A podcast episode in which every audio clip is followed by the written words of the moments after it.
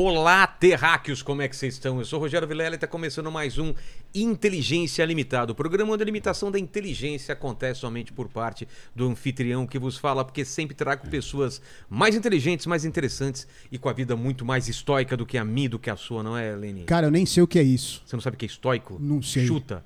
Sei lá, agora, se eu tivesse falado. Estoico é. É uma estaca que fica no órico do histórico do. Uma, esta- uma, uma estaca histórica. Uma estaca histórica. Muito bom, muito é. bom. É Eu uma acho que é estaca isso. histórica. É. Vamos ver se tá certo. Como que o pessoal vai participar hoje dessa live maravilhosa? É o seguinte, galera, já tá fixado lá no chat as regras, tá bom? Você pode participar com pergunta ou com um comentário, mandando um superchat pra gente. Aí eu vou pedir pra você se inscrever no canal, se tornar membro, dar like no vídeo e ativar o sininho pra receber as notificações aí de quando a live começa. Exato. Estou muito feliz, professor.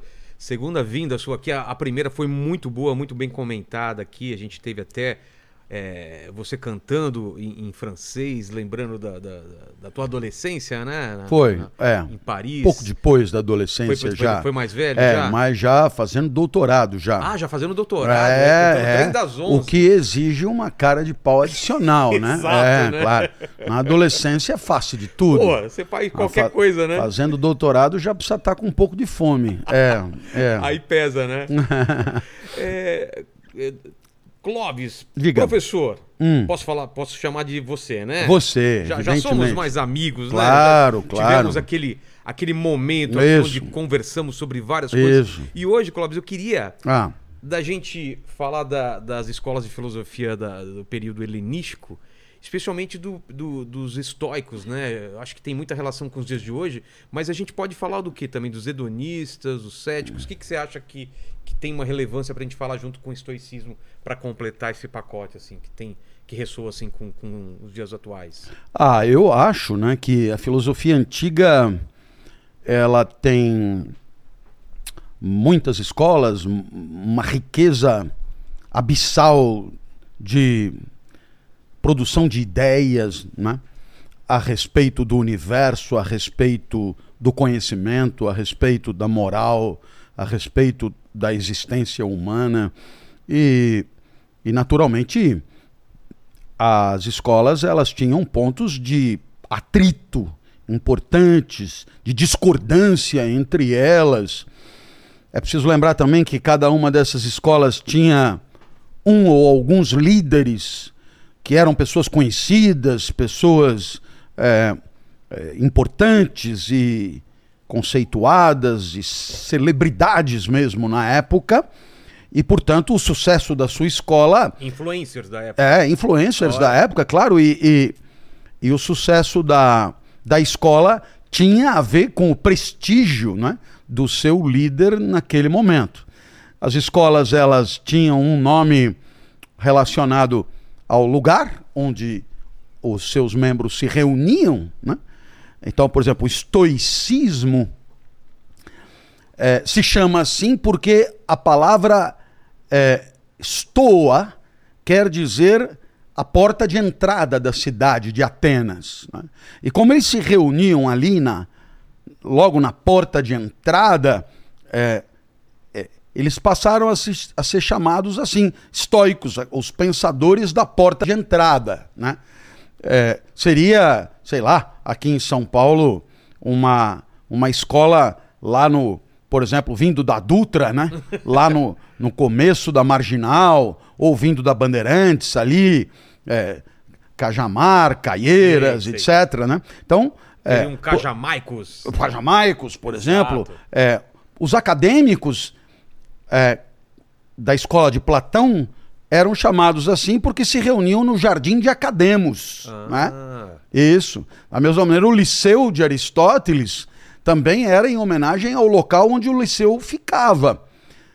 E o Jardim de Epicuro, o Jardim das Delícias de Epicuro também, porque eles se reuniam no jardim da casa dele. Então, é, havia essa tradição de relacionar o nome da escola ao local da cidade onde a escola acontecia, enquanto reunião de pessoas, discípulos, né, alunos de pensamento, etc. Agora, é preciso lembrar que chamamos de escola, mas elas tinham tanto a ver com a escola atual quanto uma escola de samba, quer dizer, Ah, é? é, é, Era não- muito não- é, era, era só um, um pretexto de reunião de pessoas que pensavam especificamente sobre certos assuntos, mas não tinha classe, não tinha um currículo, não tinha Prova. avaliação, prova, diploma, nada disso. Era escola é, porque reunia pessoas interessantes e interessadas em certos, em certos assuntos.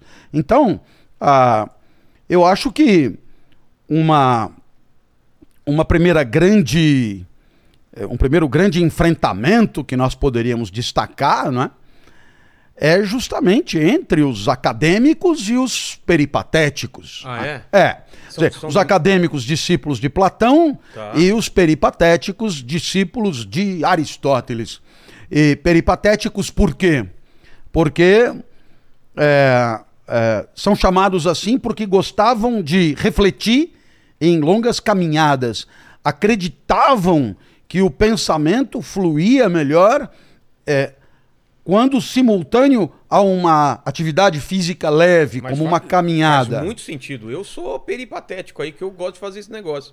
Olha, você levantou a bola, você se põe como peripatético e eu a vida inteira me pus só como patético, porque O não pe- penso bem nem sentado, nem de pé, nem dormindo, nem de jeito nenhum, né? Mas Peri saiu, ficou é, só o- o ficou só o patético e, e tá muito bom assim, né? Mas, Mas é, tem essa ideia, né, né, Clóvis? A gente vê às vezes. em- em- eu via muito no Monty Python, quando eles queriam, queriam representar filósofos, eram eles andando. Andando, é, é, é, assim, é, né? é, é, coisa- isso, Tinha pensando, negócio- É, pensando. é, em si mesmados É. e ao mesmo tempo, pois é, eu tentei fazer, mas a visão do, do, do eu tentei fazer, mas saí ali de casa na Bela Sintra com o celular na mão, já me passou um- Já uma bicicleta, já levaram o celular. Não conseguia eu já pensar em comecei a xingar e aí não veio ideia nenhuma, viu? Não, não, Não deu certo. É, é. Eu acho que foi por isso que uma vez eu cheguei num lugar aí fora, no primeiro mundo,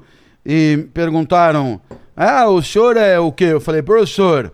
Professor do quê? Ah, de filosofia, né? Nossa, filósofo brasileiro? Falei, é. E eu falei, é para simplificar, para acabar a conversa, É né? claro. É, não, não gosto dessa nomenclatura. Aí um outro pegou e falou: Nossa, filósofo brasileiro soa muito estranho. Aí eu falei: É, ele falou: Claro, ou é filósofo ou é brasileiro. As não duas- tem como ser os dois juntos, né? juntos, né? Aí eu pensei: Pô, faz sentido, porque. Tem certas coisas que não combinam. Já por exemplo, um, é, um ginasta olímpico boliviano, por exemplo. É, você não não, não imagina, é o que né? você espera, É, né? russo, não é o né? que você Um- espera. Porque é, se for chinês, russo, Uzbequistão, É, búlgaro, alemão, romeno, é. né? mas, né? Então, é, às vezes a gente tem que carregar um, um estereótipo, um- um- uma, uma, uma crença boba nas costas, né? Às vezes facilita a vida da gente. Às vezes, antigamente, por exemplo, se achava que só pelo fato de você ser brasileiro jogava bem bola, É, né? é. é. E sabia- e sabia sambar. Se, isso, isso. E as pessoas ficavam muito, muito decepcionadas comigo pela minha total inabilidade em ambos os quesitos, tanto no samba quanto no futebol. É, e, e- e a gente, eu, eu, eu nunca fui propriamente ajudado é, com essa identidade pátria, né? Mas, é, como eu te dizia, os gregos embate, né? pensavam, né? E, e, e os, o Platão e Aristóteles, eles, eles conviveram muito tempo, né? Platão, Platão é, acolheu Aristóteles, Aristóteles tinha 18 anos, veio ali do norte da Grécia, de Estagira, quase na Alexandria, é, quase na Alexandria, quase na Macedônia, perdão. É, errei a, a Alexandria porque depois veio Alexandre o Grande e etc e tal, mas quase na Macedônia. E, e Aristóteles, que não era ateniense, veio, veio estudar com Platão em Atenas e, e ficou até os 38 anos, portanto 20 anos, né, quando Platão morreu e Aristóteles então foi convidado a se retirar porque é, ele não era ateniense, né? E, e quem não era ateniense nato, você sabe, não era cidadão, É. era meio que uma maçaneta de porta, né? Não tinha direito a nada e tal. Então ele acabou fazendo carreira em outros lugares e acabou se consagrando meio como o preceptor de Alexandre ali na, na Macedônia. É, o professor único de Alexandre o Grande, que não era Alexandre o Grande ainda, mas se tornou. E isso fez com que, quando Alexandre tomou Atenas, a Grécia toda, na verdade, o mundo civilizado inteiro, Alexandre o Grande, talvez o mais incrível gênio militar de toda a história, ele ligou para Aristóteles, na verdade, mandou um WhatsApp e, e, e, e disse: Porra, tomei Atenas, te mandaram embora daqui. O que, que você quer? Governar e tal? E Aristóteles, para você ver como quem nasceu para vintém não chega a 10 réis, né? É, como dizia meu pai, Aristóteles, não, eu queria montar uma escola, mas é. ver que realmente. E aí então veio e montou o liceu para fazer meio que concorrência com a Academia de Platão, que fora herdada pelo seu sobrinho e, e desconhecido Euspésipo, né? alguém que nunca teve é, destaque filosófico nenhum. E, e Aristóteles, então, caminhava é, e pensava ao mesmo tempo. Na verdade, no mundo muito mais próximo de nós, Nietzsche, por exemplo, era defensor de tese semelhante, pensa-se melhor ao caminhar, e, e eu repito, é, pode funcionar para muitos. assim. Né? Então, é, depende um pouco de por onde você caminha, É. pode ser que dê certo. Lá por onde eu moro não O rola. Stephen King também não deu muito Definitivamente, certo. é. Você sabe da história dele? Não conheço, não Stephen conheço. King também fazia longas caminhadas quando ele estava pensando sobre o livro e ficava, Sei. morava, eh, ele ia para uma casa afastada no meio da floresta e ia caminhando, passava por estrada, até que ele foi atropelado e quase morreu. Eita, É, então. Para ele Pra não deu você certo. ver, é, né? às, Vezes, às vezes é melhor prestar atenção por onde você está indo. né? É.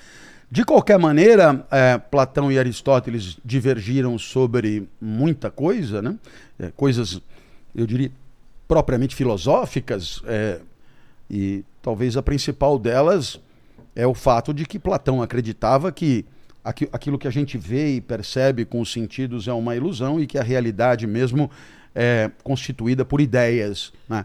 Então, O mundo das é, ideias. no né? mundo das ideias, onde está a realidade. Então, a título de exemplo, se você tem uma galinha X, galinha Julieta, coroca, uma galinha específica, é, ela é um, um indivíduo e você sabe que ela é uma galinha porque você é, dispõe da ideia de galinha. Só por isso você identifica aquilo como uma galinha. Senão não conseguiria. Portanto, o que existe mesmo é a ideia de galinha, sendo que a galinha, individualmente percebida pelos sentidos, não passa de uma sombra né, dentro da caverna, como terão ouvido falar. Mas- e, mas- e mas- Aristóteles era muito mais respeitador do mundo real. Aristóteles era filho de médico, filho de botânico, ou o pai de Aristóteles, na verdade, além de médico, o pai que se chamava Nicômaco, né?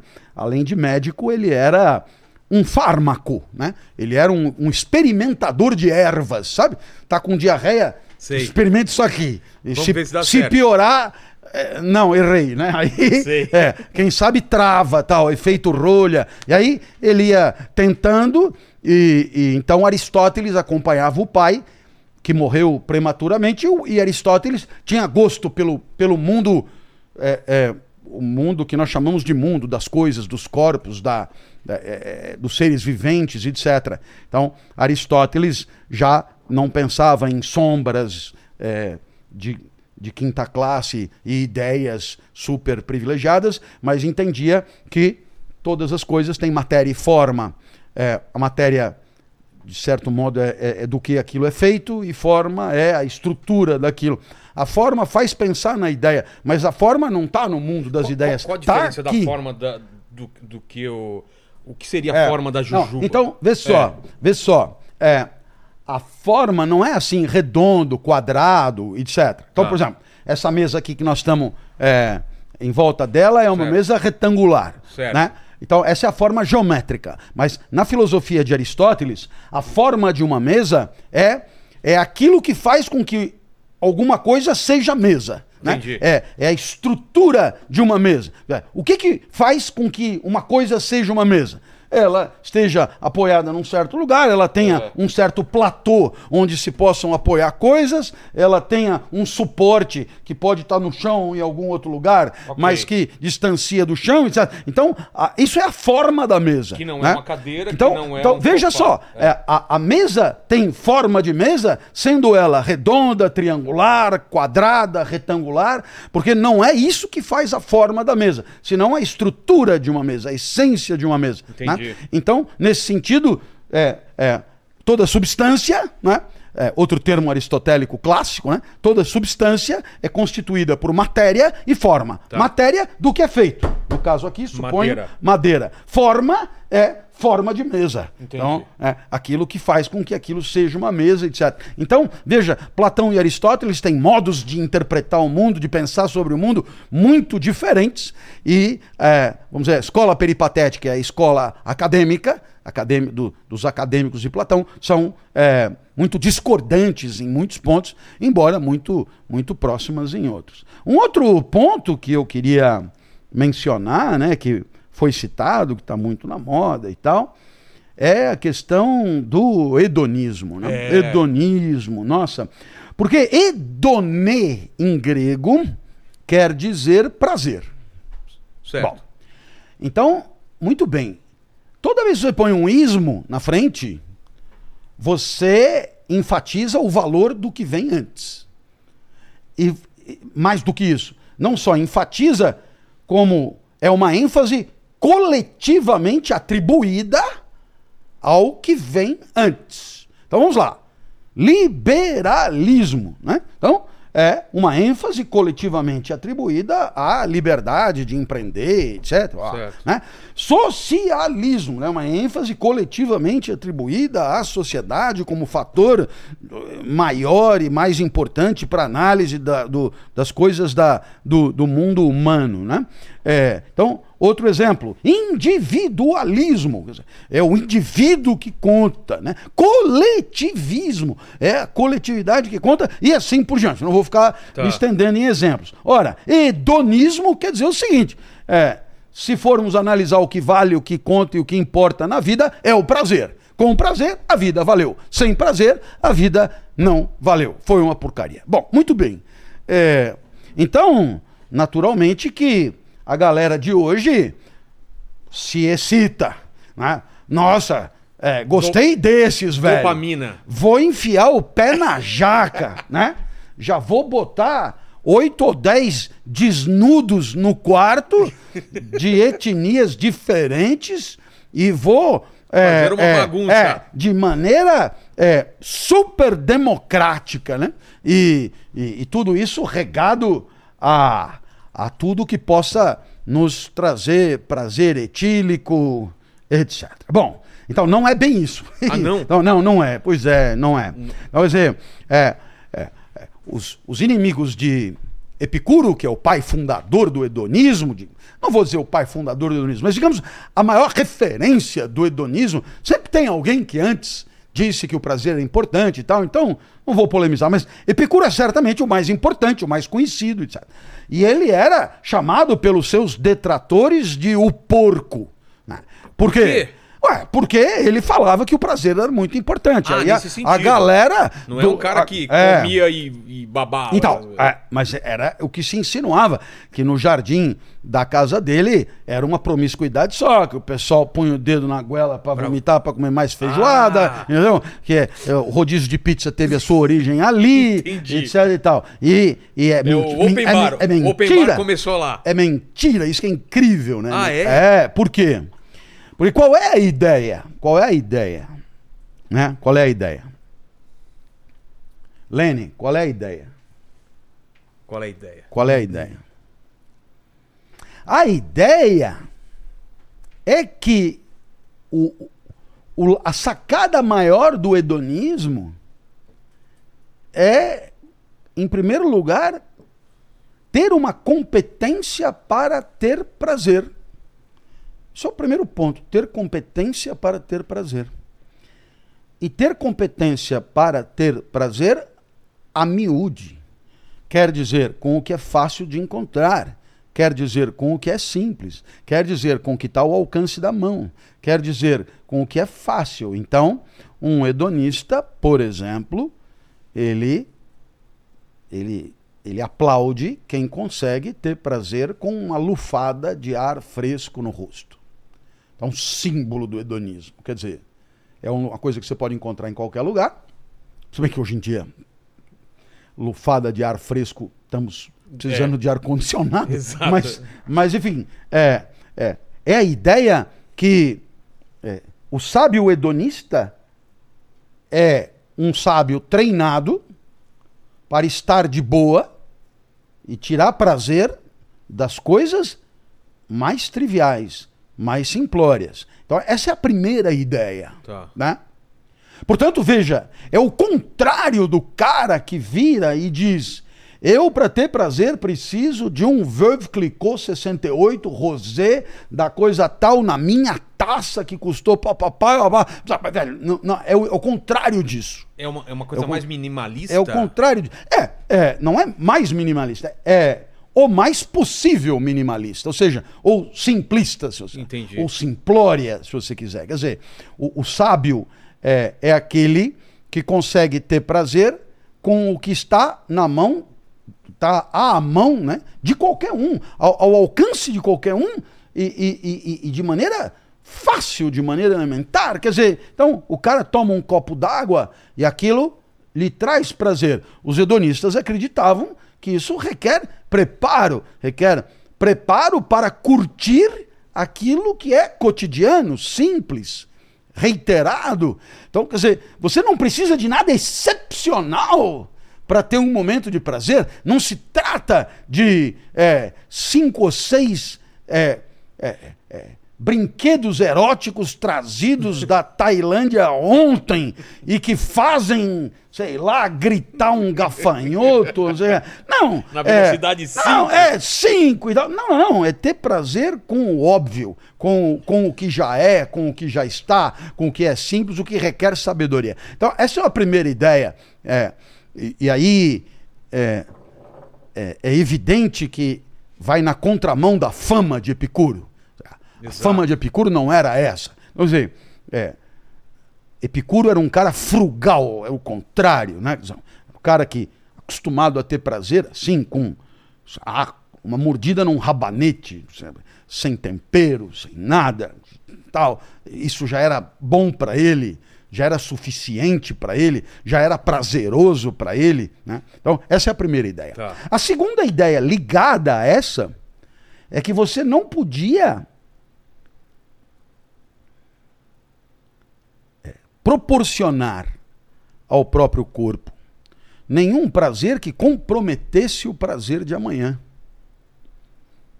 Isso é outra, outra coisa incompatível com a ideia de enfiar o pé na jaca. Com certeza. Então, quer dizer, Viva o- esse dia como se fosse o último. não, não, não tem nada a ver. Quer dizer, não tem nada a ver. Quer dizer, é, eu diria que a, a tese de Epicuro é uma tese de prazer sustentável. Ou seja, é, veja, veja só os exemplos que ele dá. Você tem um pedaço de carne, ele te dá prazer. Pois então fique com isso. Ah, mas eu vou botar um sauce bernaise. No, né? Então, não. Por que não? Porque se você jogar um molho, vai ser difícil conseguir o mesmo prazer com a carne seca e simples do dia anterior. Então você está prostituindo o corpo. Ao sofisticar o estímulo, você está prostituindo o corpo no sentido de despreparando o corpo para ter prazer com o que é mais imediato e mais simples. Isso funciona para pão e manteiga. Claro.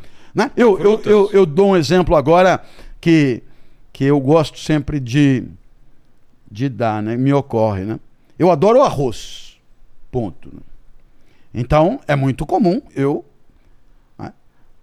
Até porque hoje em dia o pessoal é, tem um, um certo pé atrás com carboidrato. É. Então, vem, por exemplo, bife com arroz e fritas, as pessoas comem o bife, o arroz fica. Então, eu pego o arroz e me sirvo e como prazerosamente. Só o arroz. Gostosamente, só o arroz. Aí aparece alguém, pelo visto, como você, né? Que diz, tá comendo esse arroz seco, pô!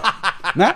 E quase sempre não são pessoas que encaram o, o né? problema de maneira tolerante. Exato. Não. Porra, São- ficam vai- ofendidas. Vai, comer esse arroz seco? Tira um pedaço de parmejana. Aí você fala, não, não, não, eu tô curtindo o arroz seco. Ah, você não vai comer esse arroz seco, sobretudo se é pessoa, mas sabe, sabe a tia Orozimba, Sim. né? É, É, deixa eu ir lá buscar.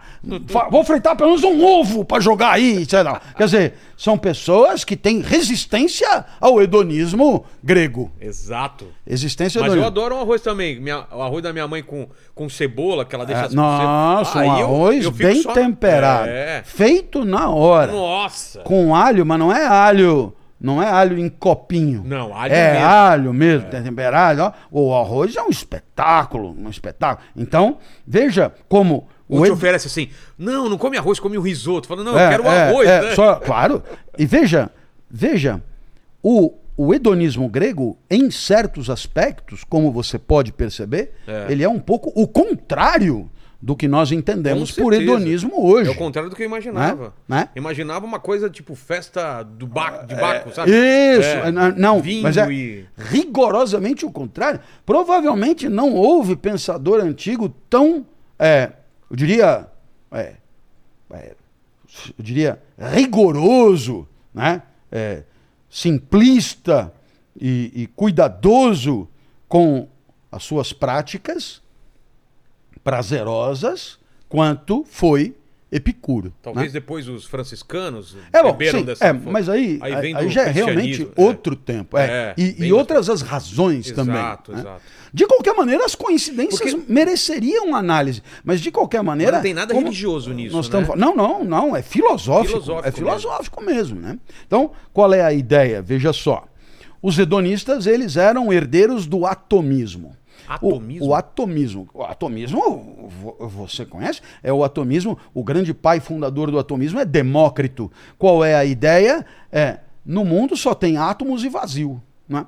Ponto final. Então, quer, quer, vamos levar a sério? Vamos levar Ah. a sério. Então, o que é essa mesa? Átomos e vazio. E aí, não tem muita dúvida, eles tinham razão. É mesmo átomos e vazio. E o que é bacana é você perguntar: e para que vazio? É porque os átomos estão em movimento. Então, para eles se movimentarem, eles têm que se movimentar por onde não tem outros átomos. Espaço. Por isso, átomos e vazio. Então, no final das contas, átomos e vazio. Se você olhar para o universo, né?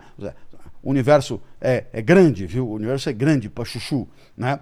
É, quanto mais a gente é, o universo é grande. Então, quer dizer, no final é quase tudo só vazio mesmo. Né? Com dizer, certeza. É, do ponto de vista de incidência, né? A matéria das estrelas e dos planetas e etc e tal é insignificante em 5%, relação ao resto do universo, né? Então é, é- é vazio. Então átomos e vazio e átomos circulando. Então é, o atomismo sugere o seguinte, que os átomos é, é, sempre existiram. Agora, é, o, que, o que deixa de existir, o que é finito, é aquilo que eles constituem esporadicamente. E ele já tinha uma ideia de átomo, a palavra átomo A mesmo. palavra átomo é grega, aquilo que é Olha individível. Átomo. O átomo de não e tomo de dividir. né? Hoje já dividimos, mas estamos É. falando de cinco séculos antes Com de Cristo. certeza. Tá certo? Então, o atomismo, mismo, quer dizer, o átomo é o que importa. Então, quer dizer, vamos lá. É, é, é, por alguma razão, alguns átomos se reuniram e aqui está o, o meu corpo, assim como o seu. É. Evidentemente, o que está sendo sugerido, nada impede que os átomos que me constituem já tenham constituído com os átomos que te constituem uma terceira unidade de real que não existe mais. Exato. Aquilo desapareceu e um pedaço veio para mim, um pedaço foi para você, outro pedaço virou sabão, outro pedaço virou jujuba e assim a, a matéria vai se reorganizando ininterruptamente. Então, nós temos aí uma concepção é, invariavelmente transitória das unidades de real, constituídas por agenciamentos atômicos que se fazem e se desfazem a todo instante. Beleza isso? Beleza. Show de bola? Tranquilo. Pô, é isso é do caralho como reflexão, né? Quer dizer, Demócrito é um cara incrível. Além do mais, só por curiosidade, já que, como devem supor, não é aula de filosofia, estamos aqui é, é, conversando, né? Demócrito era, como poucos na filosofia, um defensor do humor, do riso, da galhofa, da chacota, da Ah, ironia. é? É, era um risadinho, assim. Ele, era, um, era um piadista, né? Ele achava que, que o humor, o riso, etc., era essencial para a vida, né? Ele era um cara, um, um, um defensor filosófico da tiração de sarro. É mesmo? É mesmo. Eu estou dizendo isso porque, é, é, como ele, talvez não tenhamos tido outro, viu? Assim, Mas é, ele era um cara. ele era um cara piada? que, segundo consta, ria de si mesmo Ah, e é? de tudo o tempo inteiro. Era um cara, digamos, hiper bem-humorado. Outra característica, Demócrito é apresentado nos livros de filosofia como um pré-socrático. Essa categoria é ridícula, né? Porque. Por quê? Uá, por quê?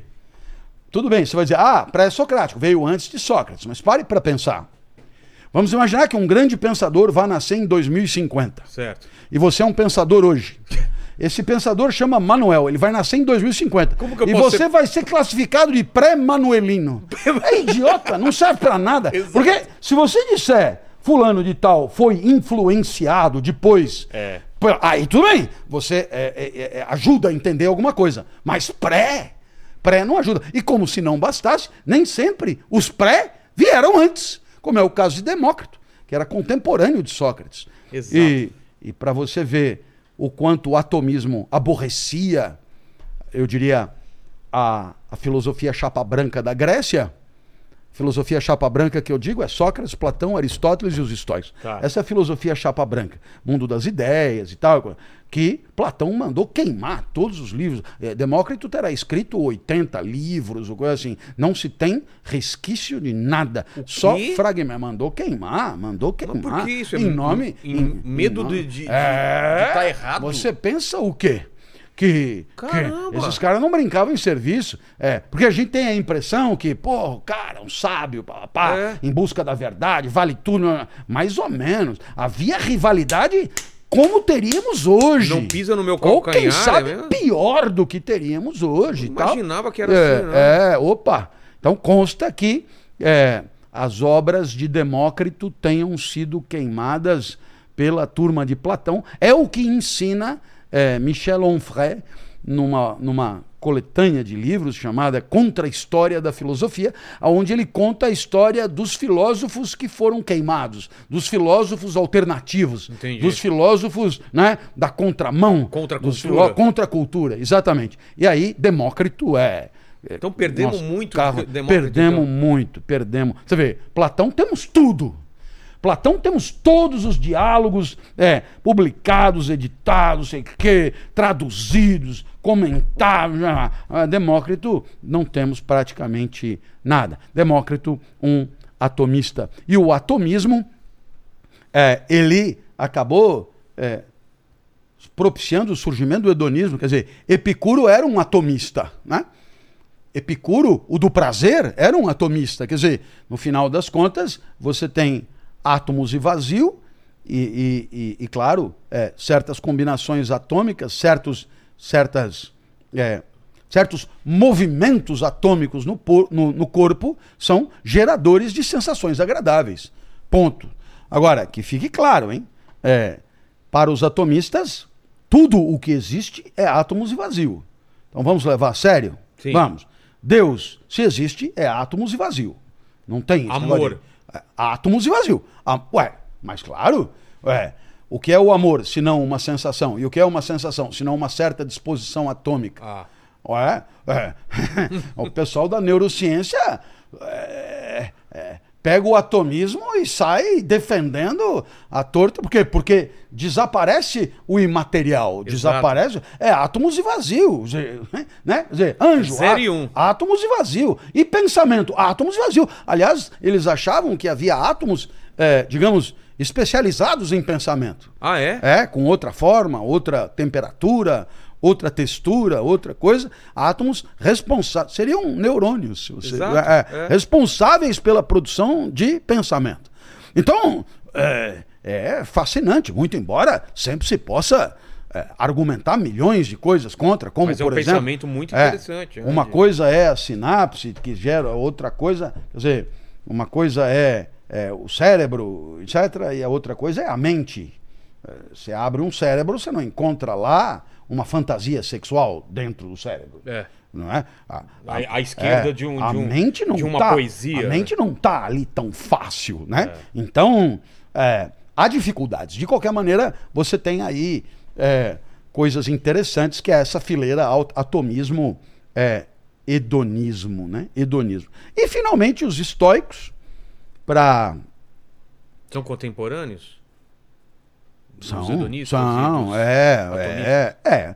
Ó, os estoicos você tem é, o- acontece com os estoicos alguma coisa muito particular.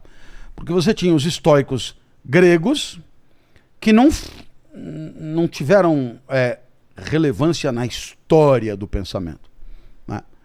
E você tem os estoicos romanos. Ah, é? É, e justamente os romanos que nunca foram muito bons de filosofia, é, no caso do estoicismo, eles é que se destacaram, com direito a três grandes nomes: Epicteto, que era escravo, é, Sêneca, que era um jurisconsulto e senador, e Marco Aurélio, que foi imperador.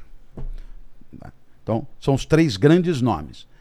É, eu é, já me interessei pelos três e já pus aí na internet muita coisa sobre cada um deles. E agora, proximamente, a gente vai apresentar é, 30 vídeos de cada um dando conta da sua principal obra. Né? Tá. Então, por exemplo, Epicteto era escravo, por isso era analfabeto. Portanto, ele não escreveu a sua obra. Por isso se chama Manual de Epicteto, é o título que foi escrito por outra pessoa, um aluno que foi lá acompanhar as aulas que eram verbalizadas. Epicteto não escreveu. E Epicteto disse coisas incríveis, entre elas uma das principais ideias do estoicismo. Né?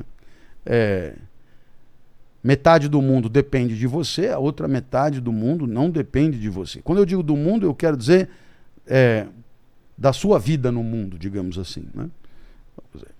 Se você observar bem, é, estar aqui dependeu de mim, enquanto escolha para estar aqui.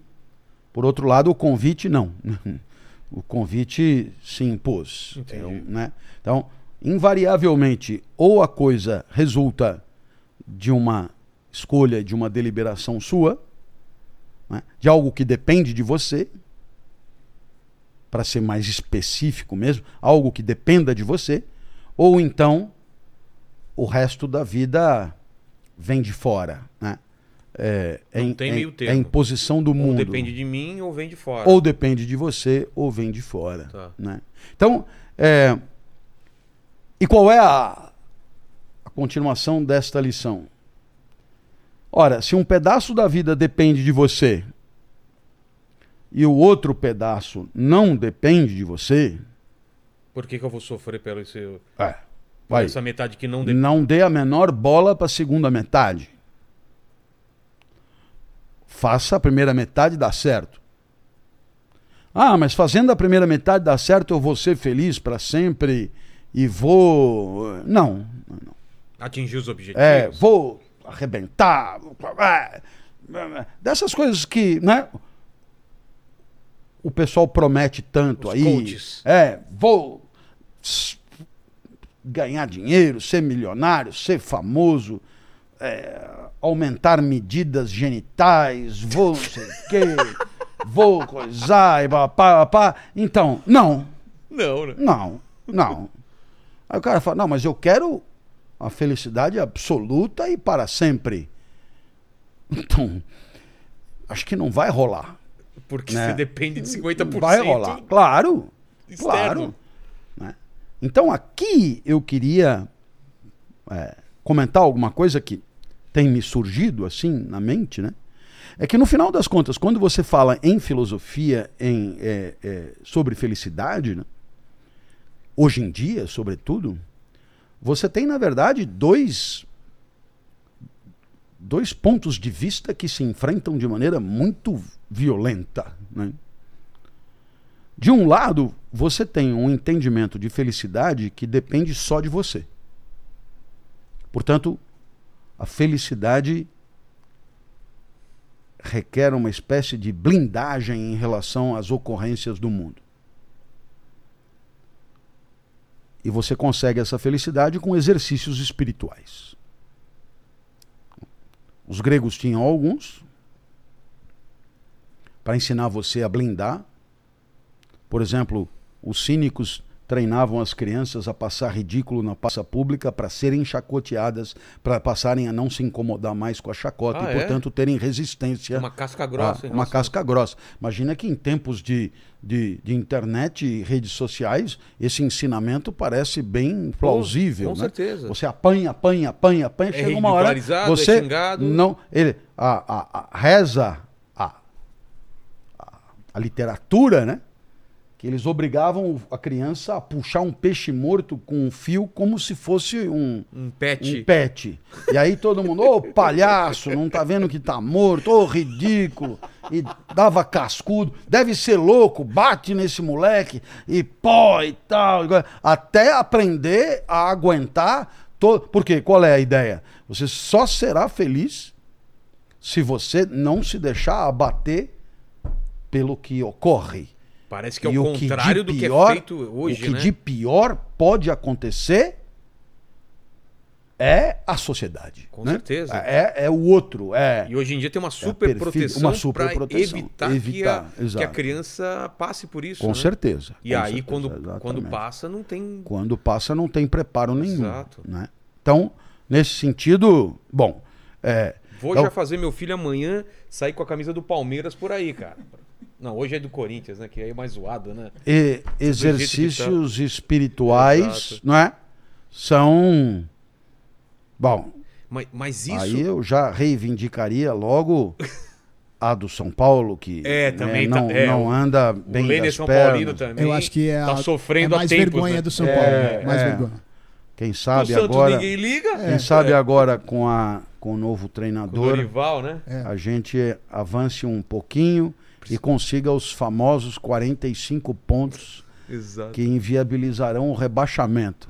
São. Paulino é um estoico por natureza, então. Ah, ah, claro que não ficamos 23 anos sem Ah, ganhar tinha, né, título, que- né? Mas, que jogar. é, né? Não, Eu não entendi, teve isso. entendi. Né? Tem, tem limite. Tem limite esse dois. É, é, é. Agora, Então eles. eles- brincadeiras à parte, eles submetiam o pessoal a, a a, esses testes de. a- de- a humilhações públicas, ao ridículo, com vistas a formar alguém competente para enfrentar qualquer situação.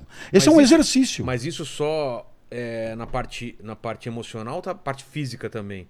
É, bom, é, é, no final, é, na parte física, De apanhar, de tanto de apanhar, acabava aprendendo a se defender, Ah, etc. tá. E, né, é, é, é preciso estar preparado né, para uma situação de desvantagem. Né? Então, submetia-se. Claro que, eu suponho, isso ninguém me disse, mas que essas práticas eram mais ou menos reguladas e, portanto, havia alguém olhando se, Claro. se a coisa desse ruim mesmo. in- Intervia, né? É, tá bom aqui, já já acabou o treinamento, tal, sai para lá. Então, mas ainda assim era duro. Um outro tipo de exercício espiritual é a meditação. A minha amiga monja, é, que é maior autoridade do budismo no Brasil hoje, é, se não a maior autoridade hierárquico-administrativa, é certamente a pessoa mais conhecida, o porta-voz mais conhecido, é, sugere a meditação. E a meditação terá seus benefícios imensos e, e justamente tudo isso caminha num certo sentido de dizer o seguinte: se você tiver. Quer dizer, a, a felicidade é um preparo espiritual interior que, entre outras características, tem um poder de blindagem importante com tudo aquilo que possa perturbar o espírito, possa perturbar a alma, toda ocorrência entristecedora, etc, etc. Então, a felicidade ela é vivida é, interiormente, né? É, e tem a ver com esse preparo espiritual. Bom, como eu estava te dizendo, haverá quem olhe para isso é, com o nariz torto. Por acreditar que é, é, entender a felicidade como blindada do mundo é esquisito, porque não há instante nenhum na vida que não seja constituído por uma relação com o mundo. Né? Dizer, o mundo não sai da frente, o mundo está sempre na nossa frente. O mundo é, se relaciona conosco. Nós transformamos o mundo e o mundo nos transforma, nos afeta, nos modifica, é, nos potencializa, nos entristece, nos amedronta, nos. Enfim, o mundo está aí, é, o mundo está sempre por aí. Né? Então, a, a, ideia é definir a felicidade sem considerar o mundo é é propor um, um certo estado de espírito que será permanente, imperturbável, etc., mas que não tem muito a ver com a vida, que não tem muito a ver com a vida como ela é, como efetivamente acontece. Né? Então, nesse sentido, é, haverá quem é, sugira que a felicidade prometida pelo primeiro grupo, uma felicidade imperturbável para sempre, duradoura, e que tem a ver com um preparo espiritual que se conserva, que se mantém, que se aperfeiçoa, etc., é uma felicidade que, é, no final das contas, é, não existe, não, não se sustenta, não serve para nada, e que, no final das contas, o mundo é, é muito competente na hora de entristecer, de arrebentar, de devastar, de tripudiar, etc. E com isso, a felicidade ela dependerá da nossa relação com o mundo e ela acaba perdendo essa característica de, de longevidade e ela acaba se manifestando de maneira mais entrecortada, mais intermitente, mais ligada à alegria de alguns momentos. E ponto final. Não há nada além disso. Não é possível nada além disso. Então, você tem duas maneiras de, de enxergar o problema muito, muito interessantes. Né? Então, me lembro de ter brincado com a, com a, com a monja, porque, enfim, ela é, claro, defensora do primeiro grupo, fervorosa, e o grande barato é que entre nós a gente, quando eu digo nós, eu digo incluo aí meus colegas que é, vieram da academia e se tornaram palestrantes e, e, e, gostam de se comunicar com a sociedade, professor Cortella, Karnal, Pondé, etc. A gente não concorda em quase nada, sobre nada, mas isso não impede que sejamos muito amigos e nos queiramos muito bem e, mais do que isso, tenhamos muita admiração um pelo outro. Então, o que eu vou dizer da monja? É só ela aparecer, eu me sinto melhor. Posso, posso não concordar com alguma coisa que ela diga, mas ela é incrível. Né? Ela tem então, alguma coisa realmente que ela, traz ela, uma tranquilidade tem, imediata. Nossa, é imediata. Ela não precisa nem abrir a boca. É. Ela não precisa nem abrir a boca, né? Então. E bem humorada, né? Ah, nossa, é fantástico. E aí, Lembra, então. Lene, a pergunta que foi feita aqui do chat? O que, que os monges acham do, do sexo? Do se- O que, é que ela falou? gostoso. É gostoso. Mas é, essa é a monja, É, claro. exatamente. Essa é a monja, lógico. Sensacional. Né? Sensacional. Então, aí, papapá, felicidade doadora, duradoura, imperturbabilidade da alma, papá. E aí, então, o Brasil vai disputar com a Croácia nos pênaltis, né? Exato. Aí o cara erra o pênalti, ela vai pra internet e diz: Quem foi Nossa! que botou esse porra desse cara pra bater o pênalti? A velho?" monja Né? descontrolada. Então, é claro que. Só o Brasil um pouco ela tá brincando, o monge do sério, né? sério. Porra, velho, que merda, né? E tal. Então, claro, é, é claro verdade, eu não que. É claro que. É claro que a resposta que ela tem na manga, que é obviamente plausível, é que, claro, tudo isso é uma superfície, uma epiderme, uma, que não mexe em nada com o eu mais profundo dela e tal. Ela tá ali brincando e Claro. interagindo com os contemporâneos e tal, mas ainda assim ajuda a, a- a exemplificar o que eu estou falando. Então, agora é, é, eu consigo ir um pouco além, né? E, e propor justamente o quê? Propor que, é, em meio a, a esses estoicos, né? É, você tem uma ideia de fundo comum a todos eles, que, aliás, está por trás do uso da palavra estoico no português. Né? O que, que é você agir com estoicismo? Né? O que, que significa isso? né? Eu diria não, não, não para quem estudou filosofia antiga. Eu digo para quem fala português. Né? Tá. né? O que significa agir com estoicismo? Significa o seguinte: ante uma adversidade, não sair reclamando, abatido e se queixando, mas disposto a resolvê-la, enfrentá-la, encará-la e, supor, e suportando a dor que se sente. Né?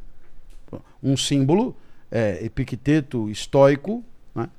e um sujeito foi ele amarrado e um sujeito quebrando o braço dele e ele é o símbolo do estoicismo, né? Ah, é? É, você quebra o braço do cara, e o cara não, isso não, né, não, não é relevante, né? Então, o estoico ele ele está particularmente preparado para é, é, enfrentar a adversidade com com com o peito aberto, talvez sem muito mimimi, como gostam de dizer alguns nos dias de hoje. É, o que é interessante nessa história toda, né, pensando aqui muito alto e contemporaneamente e linkando com os dias de hoje, etc., né, quer dizer que é, no fundo, para os estoicos, o que realmente te machuca não é o mundo, mas é a interpretação que você faz do mundo. Né? E que, portanto, se houver um trabalho de interpretação do mundo pertinente, é, o poder lesivo do mundo sobre você diminui muito. Faz muito sentido. E é difícil isso, né? Muito difícil, né? Dizer, então, é, no final das contas, muito do que a gente vê, ouve, escuta e que nos abate, nos destrói, nos arrebenta, etc e tal, no final das contas, é, porque é bem a ideia, é, o que o cara falou, ele, ele, ele falou lá, e o que ele e o que ele quis dizer, ele quis dizer lá. Não pode ser isso a causa do teu abatimento. É. A causa do teu abatimento é como você, é o que você fez daquilo. Como aquilo. É como você interpretou aquilo. Que significado você deu aquilo. É isso que te abate. Né? Então, no final das contas, é, muito daquilo que nos entristece, que nos apequena, já está em, em nós mesmos. Né? Mas isso. Nossa forma de, O, de encarar o o, mundo. perigo de você levar isso à, à outra extremidade é a apatia também. É você ser apático em relação ao mundo. Tipo, as coisas são assim e não tenho, não tenho o que fazer. Eu vou aceitar tudo que me foi imposto. Então, mas aí, fora. aí retomando, né? Por isso tem metade metade. Ah, tá. É. Essa, essa metade minha eu continuo É, fazendo. Opa! E aí, no talo, né? No, É. no talo. Com todos dizer, os botões lá em cima. Se depende de mim, velho, vai dar certo. Porque é, é o máximo que eu posso fazer por mim, é fazer dar certo o que depende de mim. Você entendeu? Quer dizer, é. é Eu, preciso, eu, eu tô procurando emprego. O que depende de mim é eu mandar currículo, eu conversar com as pessoas é, e me mostrar o mais entrevista e tal. E eventualmente também depende de você. É, você Contatos. é, é, abastecer o seu currículo com coisas consistentes. Também depende de você, Sim, né? Zé? sim. É, Se é, tá o conteúdo do é. currículo. Pá, pá, pá. Agora, é, no final, é, o que o cara enxergou em você, despreocupe-se, né? É bem aquela coisa, vai lá e faça o melhor. O resto não depende de você, né? É, te dou exemplo simples. Eu sempre digo aos meus contratantes, é, vivo hoje praticamente de, de dar palestras e, e eu digo aos meus contratantes, é, a palestra depende de mim. Então, em relação a ela, eu me responsabilizo e Pelo conteúdo. é o que eu vou dizer, como eu vou dizer, com que entusiasmo eu vou dizer, que energia eu vou pôr. E tudo isso tá na minha mão. Agora, se vão gostar ou não, isso eu não posso garantir. E tem a estrutura do local que também precisa estar correta. É, Microfone. é, aí, aí já depende Já bem depende menos do deles, palestrante. É, é, é, é. Mas assim, se vão gostar ou não, eu não sei. Porque o cara gostar do que você vai dizer depende muito do seu repertório, da sua trajetória, do que ele espera ouvir, do que ele espera de um palestrante corporativo, do que, etc. E é claro que isso tudo é, foi forjado em situações de vida que eu não tenho acesso, nem sei quem são aquelas pessoas, não tem como, como antecipar nada. Então, eu me, me foco, né? eu foco no que depende de mim, que é a produção do discurso e a enunciação do discurso. O resto é preciso torcer. Mas os estoicos diriam: nem torcer adianta, porque É. a sua torcida é irrelevante. Portanto, é, foque na, no que depende de você e pau para outra. Né? E, e vamos em frente. Ora, é, esse é um, é, um, é, um, é um exemplo que eu, que eu adoro, né? E, e haverá outro também. Eu me lembro que eu, eu nadava numa época de maneira competitiva, né? Numa época bem distante, remota, época de infância, assim, sabe? Campeonato mirim. Você gostava de nadar e era bom. Não, Não, nem- não nenhum, era? nenhum nem outro. Não gostava e Não. não era bom? É isso. Isso. E por quê? Não era bom porque não era. Não, e não, não porque- gostava porque não gostava. Mas por que Não tem- nadava? Ah, porque nadava? É. Ah, porque meu pai, digamos, entre aspas, me incentivava bastante Entendi. a nadar, né? O que significa obrigar mesmo, né? Tem aquele negócio de asma, de não sei, Ah, sabe? sim. Aquela coisa que é por saúde. Mas aí você dá duas braçadas uma atrás da outra e diz, alguém já parece alguém, por que não compete, né? E aí, ah, por que não compete? E você já baixa, puta, me meti numa roubada. Porque, é, é, é, o esporte competitivo, para ter uma razão de ser, ele precisa do que eu poderia chamar de ilúsio, quer dizer, é a obviedade do valor do troféu. Né? É. Dizer, é, assim, é você entender que a vitória vale muito e isto é óbvio, não, é, é- não precisa nem demonstrar. Na hora que você não vê valor nenhum no troféu, Então. em- em- então a competição é absurda. É. E eu passei oito anos competindo, assim, ganhava uma medalha e jogava na piscina no instante seguinte, nem levava para casa. e não é arrogância ou desdém, é que simplesmente o que importava para mim eram outras coisas que não aquilo. Mas, de qualquer maneira, a, a minha saúde melhorou nessa época. Bom, é, como você percebe, eu ia lá e, claro, como eu gostava muito do meu pai, eu queria que ele ficasse feliz.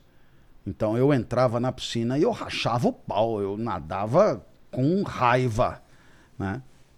Mas eu sempre dizia pro meu pai, eu vou lá arrebentar. Agora, se tiver outro que, que nadar mais rápido, o que, que eu posso fazer? né? Não tem nada a ver com isso. Então, sei lá, fui campeão paulista mirim, campeão paulista petis, campeão paulista juvenil, eh, brasileiro, recordista sul-americano de revezamento. Porra. É. É, é, parece a Fiz- história do. do Eu fiz, fiz revezamento com gente importante. Ah, é? É. Não sei se você se lembra das antigas de um certo Ricardo Prado.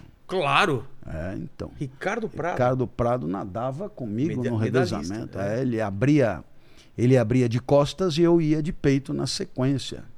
Era muito Caramba! interessante. É, ele abria de costas e ele abria Abriu uma vantagem. 25 metros. E aí caía eu. E os adversários se aproximavam perigosamente, entendeu?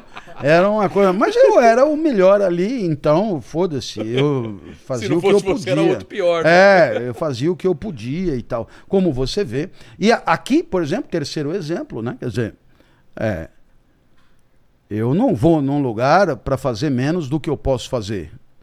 Então eu estou aqui, a gente está relaxado, a gente está conversando, mas eu estou aqui tentando fazer o melhor que eu posso. Sim. Mas nessa história, Clóvis, tem a história do Ed Murphy, que tem uma entrevista com ele, que ele era boxeador antes. Ah, E aí o, o Seinfeld, que tá fazendo entrevista com ele, fala, mas aí, o que, que, que aconteceu? Eu falo, ah, a primeira luta que eu fui lá, eu, eu gostava Mas você não gostava muito de, de lutar? Eu falei, então, eu, eu lutei com um cara que gostava muito mais do que eu de lutar boxe. Só isso. Ele queria muito É. mais ser lutador de Isso, boxe do que eu. e isso. É isso, é, né? não, não, o cara quer muito mais que você, ele É, não é. adianta. E eu, e eu entendo muito bem isso, porque quando eu depois descobri que eu queria ser explicador, né, professor, etc., eu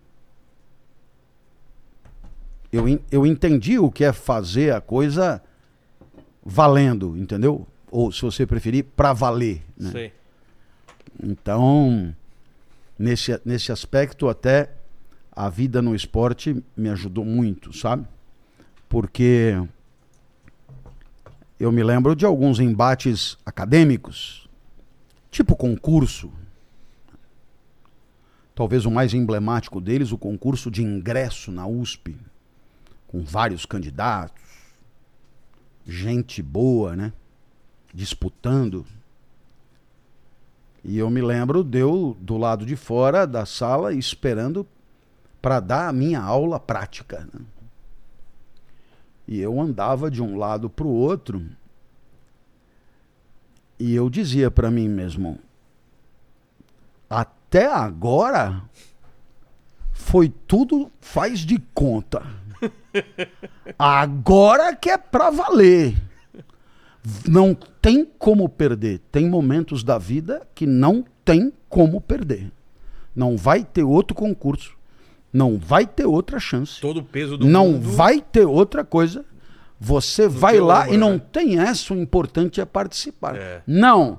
É primeiro lugar. Só tem uma vaga. Vai lá e. E eu me lembro que eu dava uns tapas no peito à moda de César Cielo, sabe? Ah, é? Aquela coisa. é, vai, vai, Acorda, caralho! vai. Então, eu me lembro que eu, en... Vamos! eu entrei Cara, na. consegue imaginar o Clóvis fazendo isso? Eu não consigo. eu entrei. É, ó, isso. Eu entrei na sala alucinado, né? Alucinado. Querendo É. mais do que todo mundo. É, querendo mais do que todo mundo. Isso. É, isso é importante. Então, eu acho que é, existe algum tipo de, de trajetória, né? E o, o esporte, ele é. Por mais que você eventualmente não curta muito aquela prática específica, a natação é muito sacrificada, né? A natação, os treinamentos Nossa, de mu- natação são coração na boca, né? Você, sei lá, um- uma simples série de 5 de 200 progressivo, que você chega no, no último, não existe, né? O coração tá a mil. né? É, o, o Xuxa teve Então, aqui, ele é, falou que ele é. não nada mais. Ele falou que ele não tem prazer nenhum em nadar, É, que é, lembra todo é, o sacrifício que ele sacri- fazia. Não, e aí, toda... e aí nós estamos falando de nadador, nadador, Sim, é, sim. não é picareta que nem eu, mas mesmo eu, nossa, sofri demais, né? Então, é, no final das contas, isso permite um preparo para você entender que num determinado momento, sabe quando a pessoa pega e vai aos seus lugares e você sobe ali e você diz, velho, é agora, então, todas as células mobilizadas. Corpo E eu, tenso. e eu sinto que o esporte me trouxe isso como uma coisa é, do- da minha vida mesmo, né? E, e eu sinto que quem nunca viveu esse tipo de experiência é, tem mais dificuldade de mobilizar tudo em proveito de uma única atividade, sabe?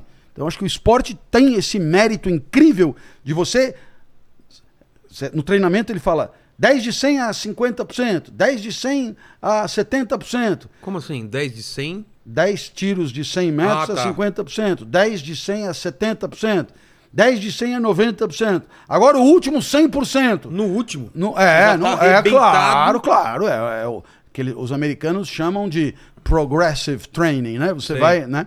E, nossa, é de arrebentar. Ou então você dá um tiro de 400, o primeiro 100 metros na, na manha, o segundo 100 metros mais forte, o terceiro 100 metros mais forte, e o 4, que eles chamam Até de morrer. negative split, os americanos. Ah, né? Né, é negativo, quer dizer, você vai diminuindo o tempo a cada. para terminar é, na velocidade É, máxima. no- né? na musculação eles falam até a falha, né? Você vai, É. vai fazendo até a falha, até você Isso. falhar. Que É, é, aí. é. Eu, eu sei que, no final das contas, todos nós temos a oportunidade de nos preparar para uma vida que todos nós, por mais assim, abilolados que sejamos, né?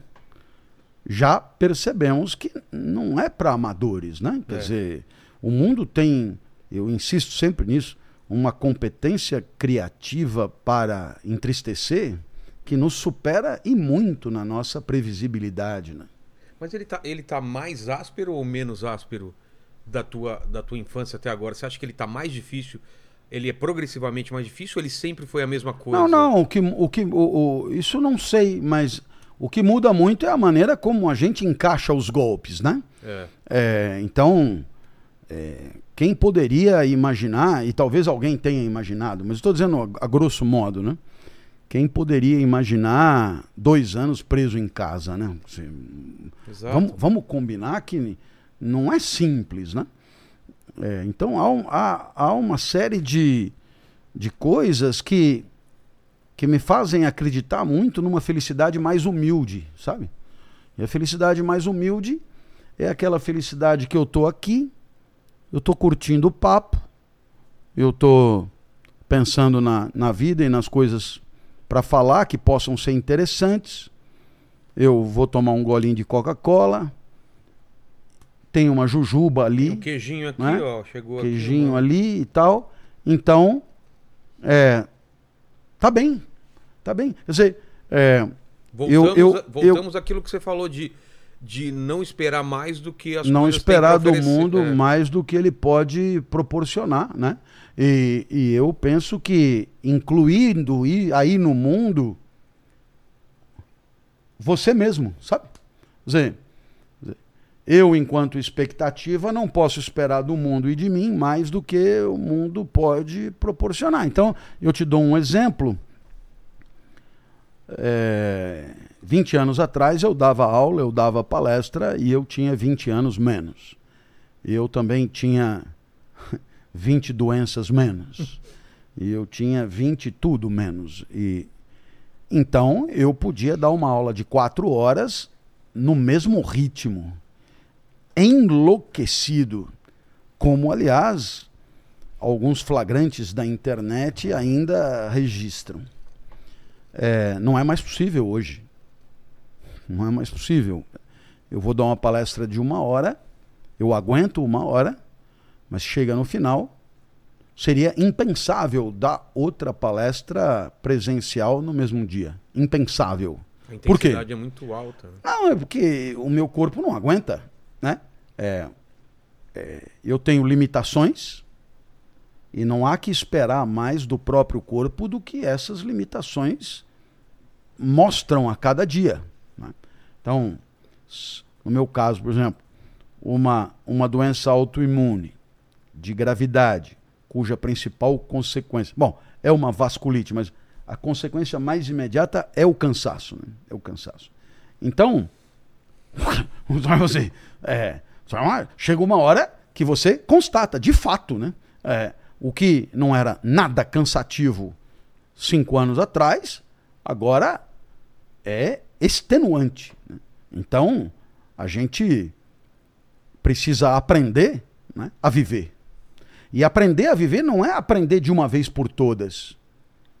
É aprender a viver a cada passo. É ir aprendendo a viver a cada passo nas sempre novas condições de vida que se apresentam. Por isso eu tenho o podcast Inédita Pamonha. Nunca o meu podcast Inédita Pamonha ofereceu uma tábua de frios como essa que você propôs aqui. Nunca. Até porque no meu podcast não há convidados. Então, Sou só eu que falo. então você. Mas eu mesmo nunca me proporcionei um negócio assim. Nunca, né? Nunca. Então, é, fica aí o registro, né? Para você mesmo. É, o registro. Mas por que o inédita, né? Porque justamente é, aquilo que a gente vai vivendo nos traz, digamos, o que resulta da experiência, que é o que o pessoal chama de experiência, né? É. Mas é o que resulta da experiência. Mas o que resulta da experiência é em cima de vidas que já se foram, com o corpo que já se foi, com a alma que já se foi, com o mundo que já se foi. Então, para nossa sorte, porque senão seria um tédio insuportável, é, o que vem pela frente nunca foi vivido ainda. Exato. Né? São combinações É, novas, né? né? Novas. e Até mesmo essa jujuba, que eu conheço jujuba desde que nasci, mas essa aqui é inédita. Exato. Porque, claro, porque ela é uma, ela é uma jujuba que vem acompanhada de podcast, que vem acompanhada de coisa. Então, é, ela é inédita de qualquer jeito. Eu mesmo nunca fui quem sou para essa jujuba como estou comendo. De tal maneira que vamos aprendendo ininterruptamente. A vida é um processo de educação continuada é, que nunca dá conta completamente é, é, da resolução das suas dificuldades. É, a nossa fragilidade afetiva, a nossa fragilidade de natureza, a nossa fragilidade intelectiva faz com que estejamos sempre um pouco atrasados em relação ao ineditismo do mundo. E muitas vezes a gente, o máximo que consegue é esperar que as coisas não mudem muito, É. para que você, dominando as técnicas que domina, poder livrar a sua cara. Mas o mundo esbofeteia a sua cara Tá cada a cada rápido, segundo, né? cada vez mais Agora- rápido. E de tal maneira que, se houve um tempo que o que você aprendeu na faculdade em cinco anos dava conta de 50 anos de vida profissional sem sobressalto, hoje o que você aprendeu na faculdade, na hora que você se forma, já não serve para quase nada, porque tudo já foi atropelado. De tal maneira que ah, requer a humildade permanente de estar é, é, pronto para entender que, se ontem houve aplauso, o mesmo desempenho hoje poderá merecer vaia e rancor.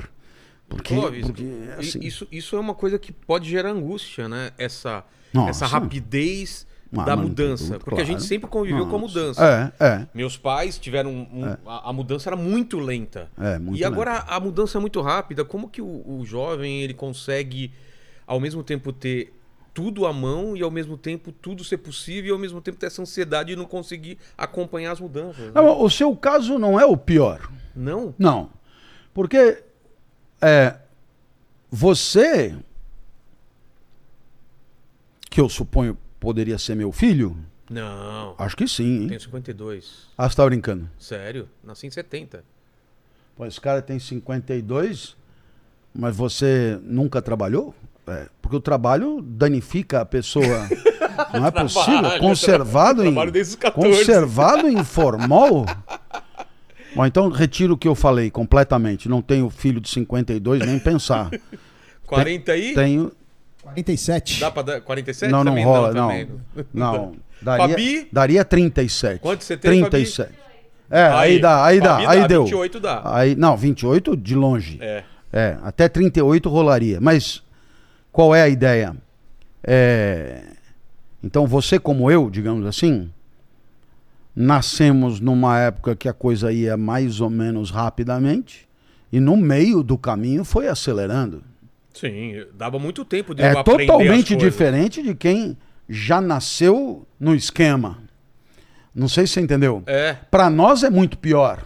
Porque, Ah, tá. Quem você nasceu entendeu? agora- Porque a gente teve uma vida escolar preparatória para um tipo de mundo que desapareceu.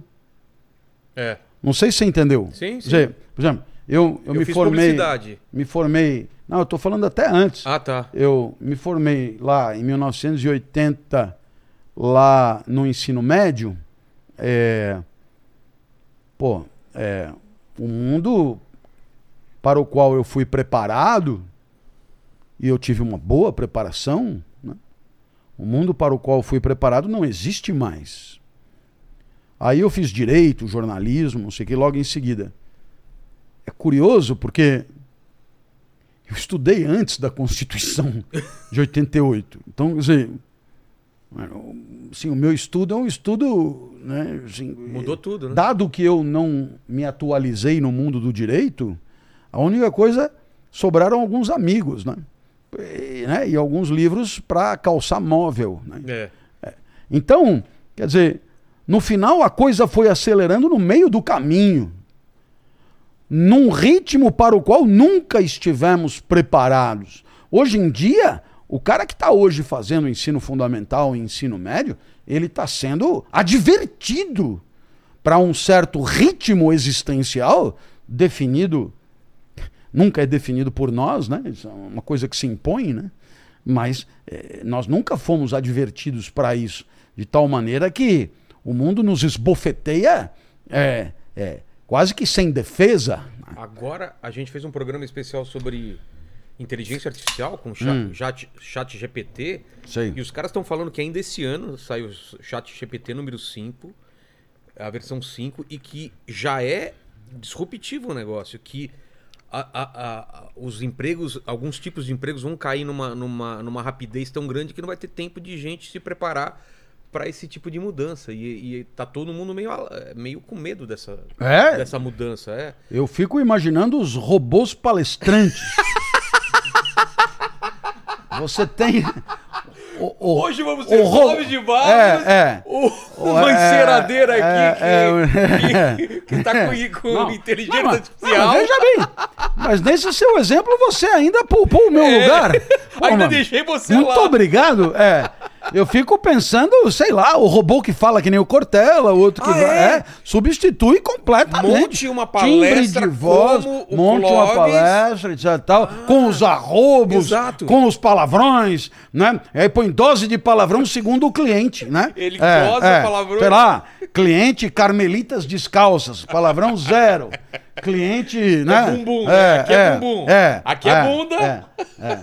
Aloprados da vida em Yokuné. Aí é caralho do começo ao fim. É né? cu, Mas você falou uma coisa, Clóvis, não tá muito longe disso, não. Se os caras já estão fazendo. Eu vi, tem podcast, eu te mandei o link. Os caras fizeram um podcast que não existe. Com um apresentador e com um convidado, com as vozes reais e com imagens como se fossem eles, e aquele podcast nunca aconteceu.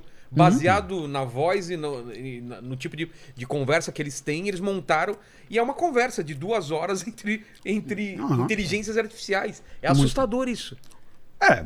Não, eu até acho que se tiver um robô que emite a minha voz, Que bem. diga as bobagens que eu faço, etc e tal, vai lá, e se ele pelo menos rachar comigo. É, de- deu dinheiro, coisa, né? metade do dinheiro. Pô, nossa, eu vou ajudar a lubrificar o bichinho. Não, não, não, tem- não vejo problema nenhum, não faço questão nenhuma de ir lá. Exato. Não, né?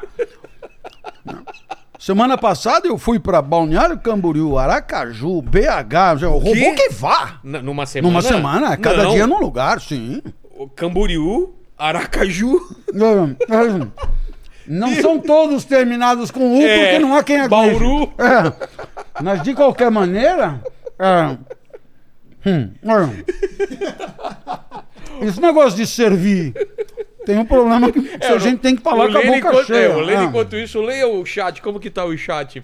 Pra dar tempo pro professor comer um pouquinho. É o seguinte, a gente recebeu uma mensagem aqui do Neymar, do Neymar Júnior. Olha só, ele falou assim: pô, Vila lá, falar mal do meu Santos. Tô brincando, Neymar. Esperamos você aqui. Mas é o Neymar mesmo? É, não sei, eu acho que não. Acho que não, né? Aí, ó, o, o Fernando é, Issa Haddad, ele tá perguntando quando é que sai o seu canal de aulas, né? E aí ele mandou aqui mais uma pergunta falando, é, é, é, quando, quando o seu canal de aulas da USP estará disponível? Conte sobre sua atuação política na juventude, você morou com o Joaquim Barbosa? Aí, Então vamos lá. É, é, quanto ao canal, de fato, estamos aí nos esforçando para reunir tudo num canal só, né? Porque a minha vida foi se dando meio ao longo do surgimento da internet, né? Então, no, no, no começo, as minhas aulas na USP, elas eram dadas e havia quem filmasse, etc., e colocasse na internet. E havia, assim, um espírito rebelde de, de é, digamos, facilitar o acesso de todo mundo sem muita complicação. Então, tudo ficou muito disperso. Né?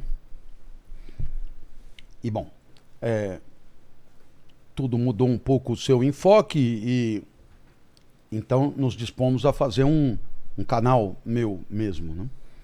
E aí esse canal está quase pronto. Então, respondendo essa pergunta, é, pergunta número dois. De fato, eu morei na Casa do Brasil, Maison de Brasília, na Cité Universitaire, exatamente no mesmo momento que o Joaquim fazia o doutorado dele em Direito na Paris 2. Portanto, eh, tive a privilégio né, de compartilhar com ele alguns momentos de, de tertúlia.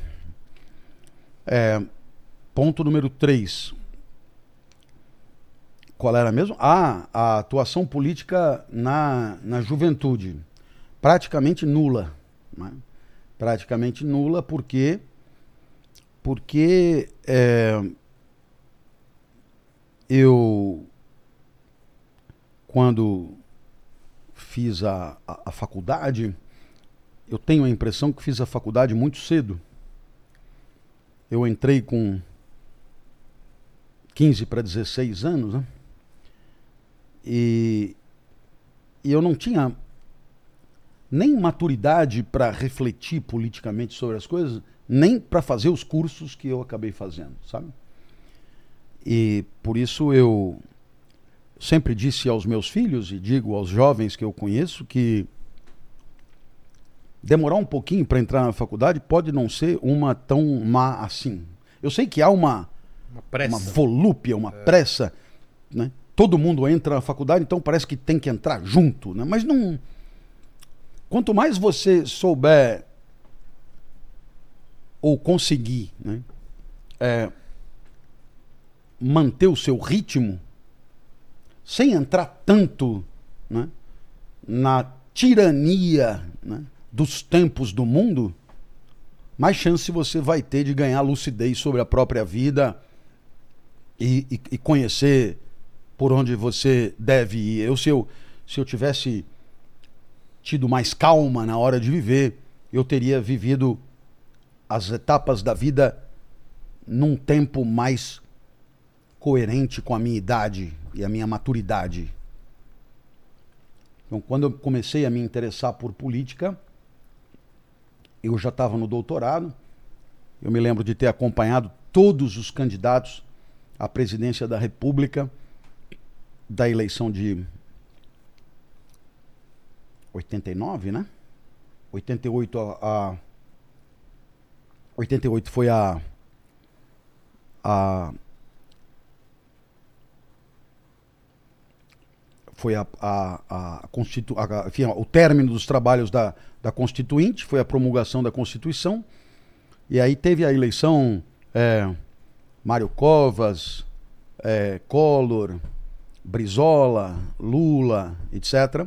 E todos foram lá na Casa do Brasil.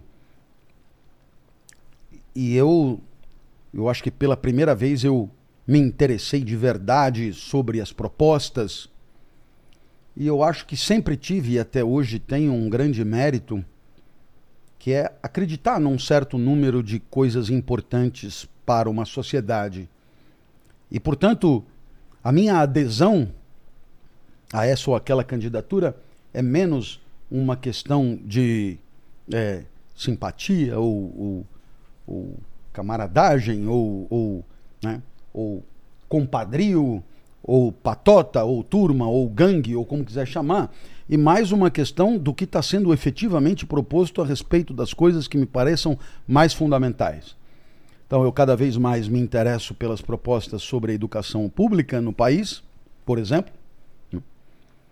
E eu tenho algumas ideias sobre a educação pública no país.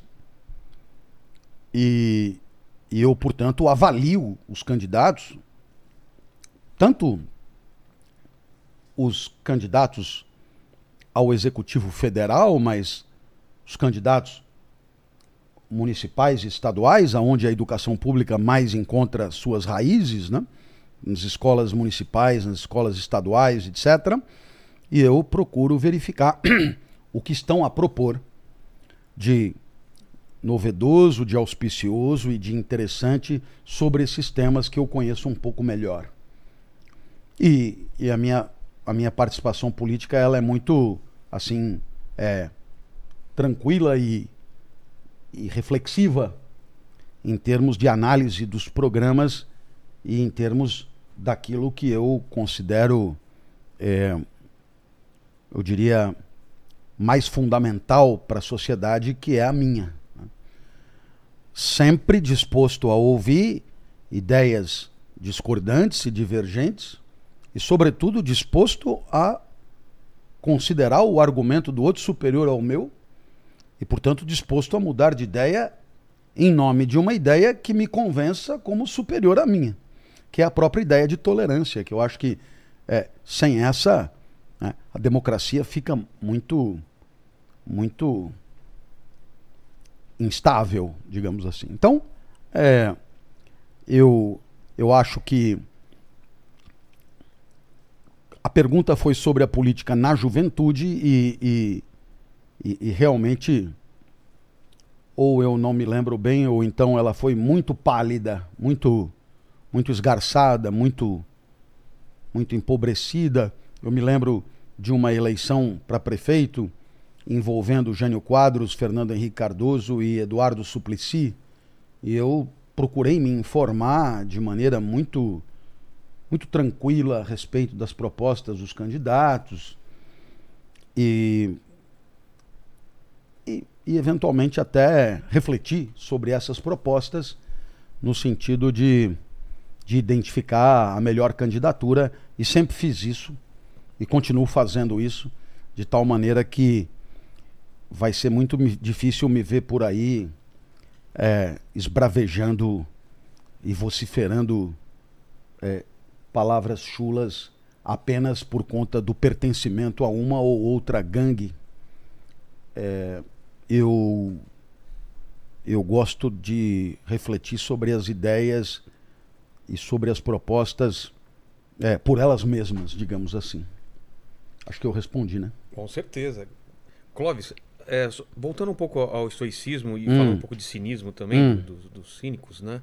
O, o estoicismo em relação a, a, a- a essa coisa de você é, resiliência, né? É muito, é muito relacionado à resiliência. é. A capacidade de você se manter firme ao seu propósito, mesmo que você tome pancada. O que tem, o que tem disso no estoicismo? Tem a ver mesmo? Tem muito a ver, Tem? muito a ver. É, vamos pensar assim com a guarda baixa. Tá. Temos o mundo diante de nós e o mundo diante de nós nos é circunstancialmente desfavorável e nos a potência, nos entristece. A resiliência precisa disso. Não há que falar em resiliência é, é, no meio da é, é, de uma celebração, de uma festa, de uma alegria, de uma transa, etc. Não. A resiliência é sempre diante de um mundo hostil. Portanto, o cenário é um cenário de tristeza ou de dor? Bom, é, é claro que essa tristeza poderá ter como consequência. é, poderá inviabilizar aquela iniciativa,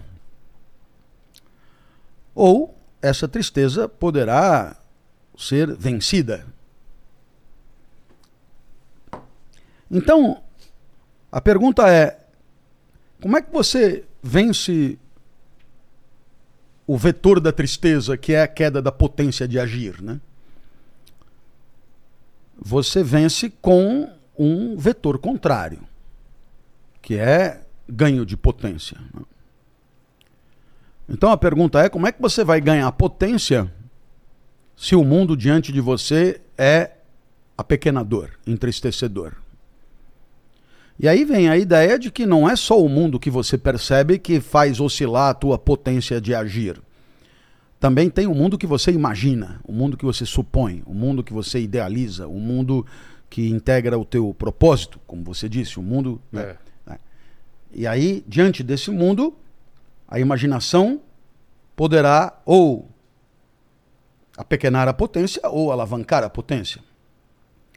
Quando o mundo imaginado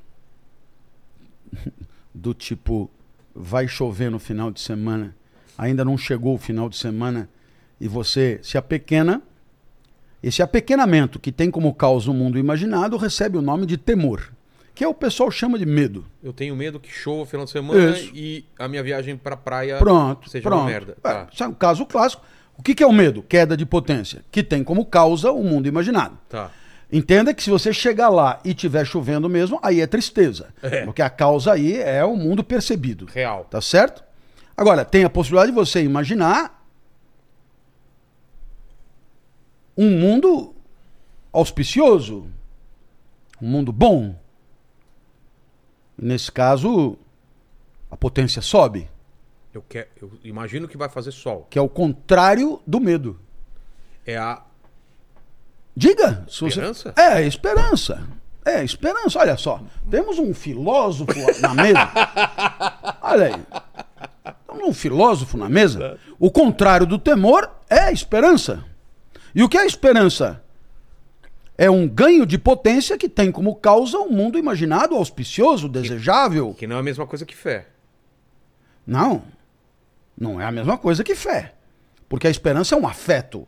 E a fé é uma certeza cognitiva Certo. a respeito de um mundo não percebido, não comprovável. Então, veja que interessante. A resiliência é a vitória da esperança sobre a tristeza. Certo. Você tem o vetor da esperança, que é ganho de potência com base no mundo imaginado, que triunfa sobre o vetor da tristeza, que tem como causa o mundo percebido.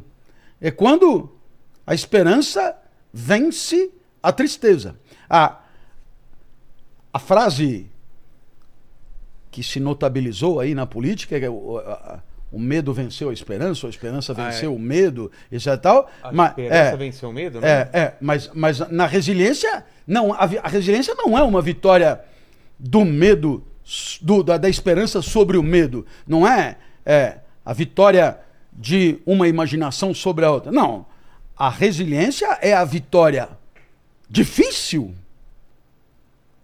da esperança, mundo imaginado, sobre a tristeza, que tem como causa o mundo percebido. Entendi. Ó. Por que, que é difícil essa vitória? Porque o mundo percebido ele é uma causalidade mais forte, mais cristalina, mais clara. É o Atômica. mundo que está na sua frente, atômica mesmo. Enquanto que o mundo imaginado, que também é átomo, porque tudo que existe é átomos e vazio, o pensamento também é átomos e vazio, mas a imaginação, ela é mais fluida, ela é mais esgarçada, ela é mais instável do que a percepção. Por isso, é, o normal é a tristeza vencer a esperança. É, a, a, a, a- esperança vencer o medo é Davi ganhar de Golias. E isto é a resiliência. Isso- ficou claro o que eu expliquei, certeza, não? com Não é? certeza. É? Então, é, pois o estoicismo é a filosofia da resiliência. Vamos colocar o exemplo de amizade. Vamos. Eu coloco. Eu coloco a minha esperança de que aquele amigo hum, vai me ser fiel, vai ser um amigo. Hum. E a realidade é o contrário. É ele te traindo. É. Ou, sem, ou sendo sacana contigo. É. A resiliência tá em entender o mundo como ele é e assumir que isso é possível ou mudar essa realidade através de outra coisa. Não, aí não tem resiliência nenhuma. Aí, aí é sacanagem mesmo, entendeu? É, aí não, esse teu exemplo é totalmente torto, esquisito. Não adianta, Olha, não tem como. Já estou retirando o elogio entre nada a ver. É, é. Mas É, nesse caso, quando, é. quando você Não, nesse se, caso é o se seguinte, decepciona com, com um amigo, é porque você colocou uma esperança em algo que. É, é, no final das contas, observa, é, é, o que acontece aí, nesse teu caso, é, é que você,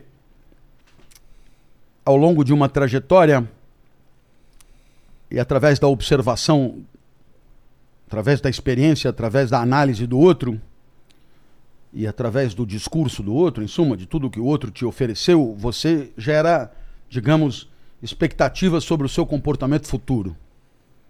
Tá certo, isso, Certo. né?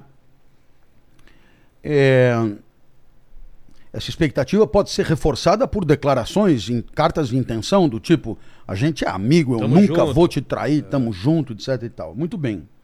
É,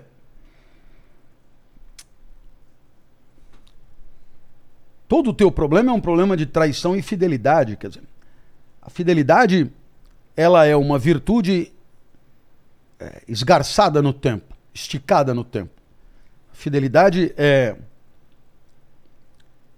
é no momento da ação você usar como referência efetiva um contrato, uma promessa, um pacto, Que serve para uma um garantia. também. É, é. Vamos dizer, a fidelidade ela pressupõe um respeito ao passado, sobretudo esse passado aí, um passado de garantias, de pactos, de Perfeito. promessas, etc.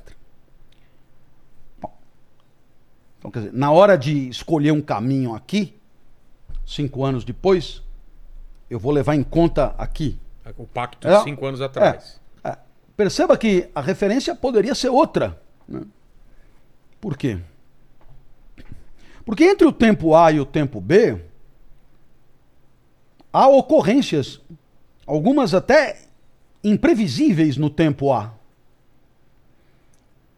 E podem ser ocorrências que, sugeram, que surgiram vantagens, ganhos, prazeres, etc., é, desde que aquela, aquele pacto anterior não seja honrado. né? Então aí você tem um problema, uma sinuca de bico. Não, não seja Porque tão vantajoso. Uma questão é a fidelidade, e na contramão da fidelidade você tem a oportunidade. Sim. né? Então, para quem gosta dos ismos, o fidelismo contra o oportunismo. Então, é, eu não sei se você entendeu, mas é muito raro nos dias de hoje o sujeito se dar ao luxo de não aproveitar uma oportunidade de ganho. Por quê? Porque o mundo é muito competitivo, é preciso ganhar sempre e, e não dá para você abrir mão. De qualquer maneira, há a possibilidade de abrir mão de uma vantagem em nome de um pacto anterior. Mais ou menos como um vendedor que vende por X, chega meia hora depois, chega um outro comprador e oferece 5X por aquele produto. Não é um produto de produção em série, é um produto que só tem um mais ou menos como qualquer coisa aqui no teu cenário, Exato. só tem um. Então, é, o cara fala, bom, 5x, foda-se, eu digo que queimou, né, minto, etc. Então, a infidelidade, né? Porque houve infidelidade em nome de uma vantagem, de um ganho, etc.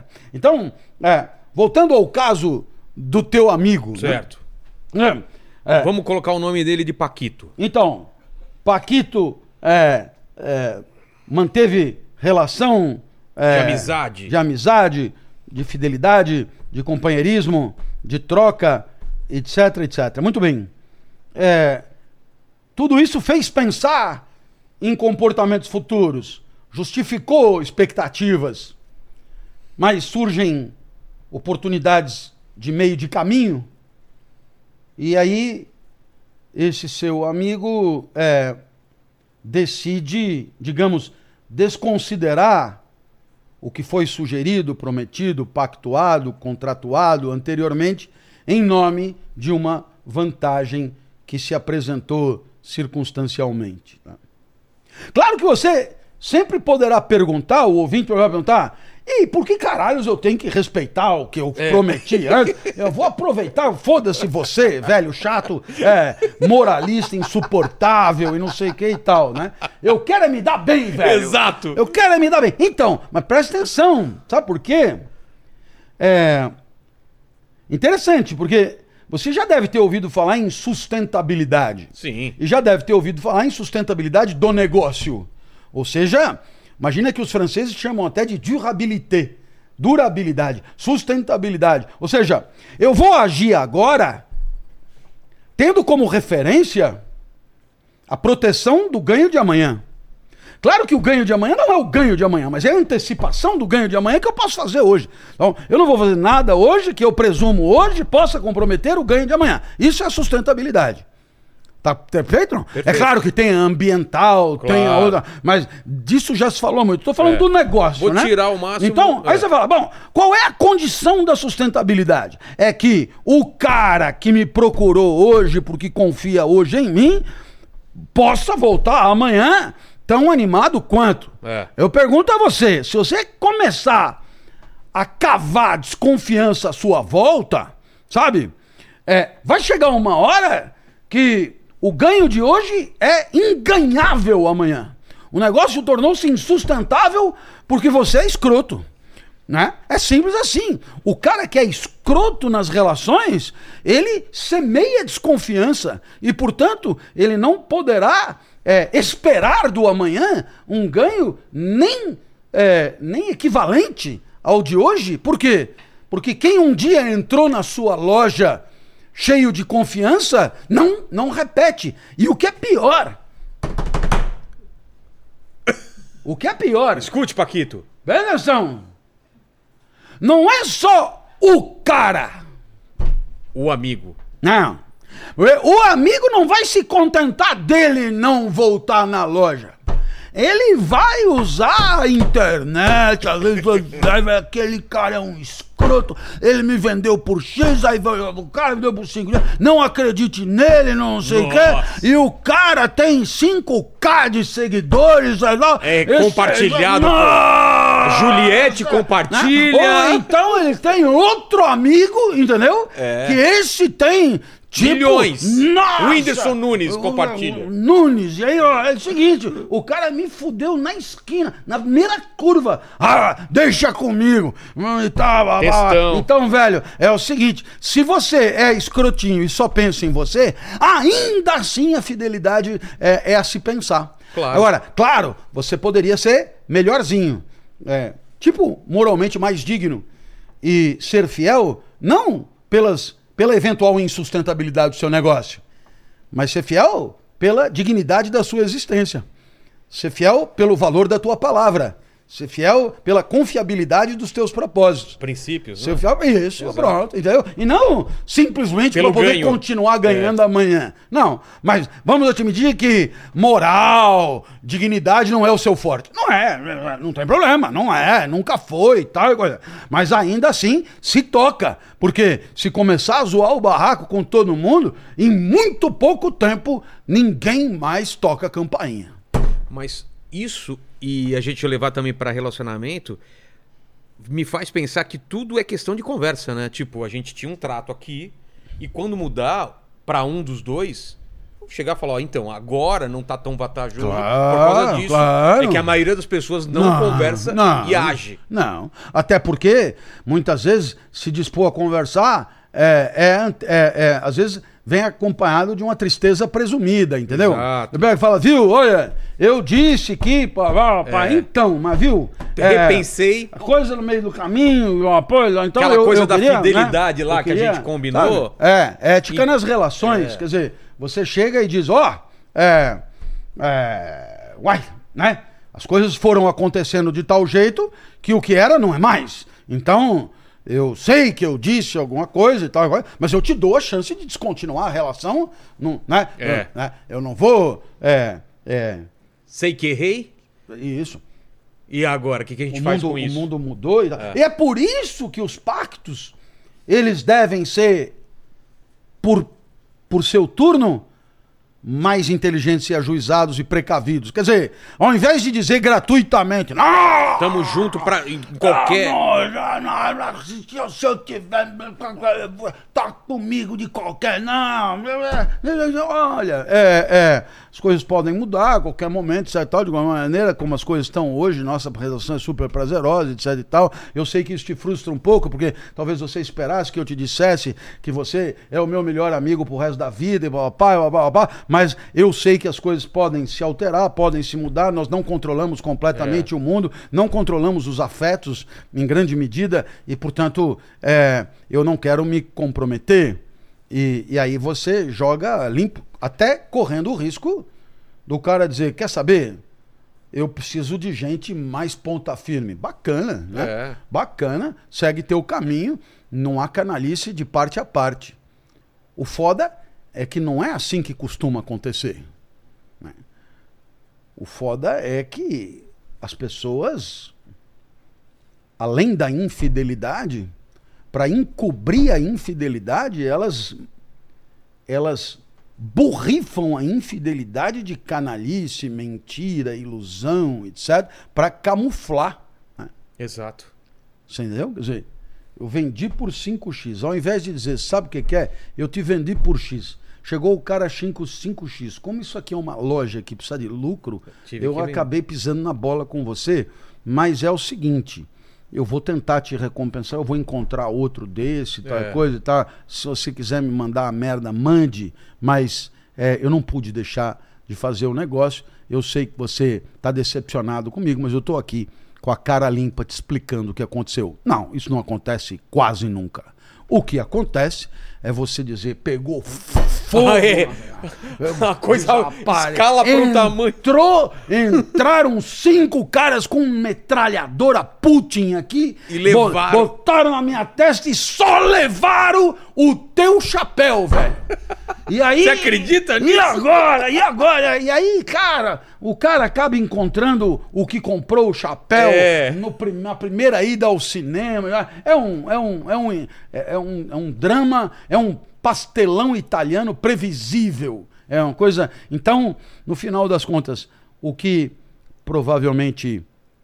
E, e- e que fique claro, hein? É, eu falo isso explicando os conceitos, nada tem a ver com um modus operandi que, que me torne imune a todas essas coisas que eu explico, né? Eu não, Tá todo mundo eu sujeito sou, a isso. É, não sou candidato a nada, sou só um explicador de conceitos, né?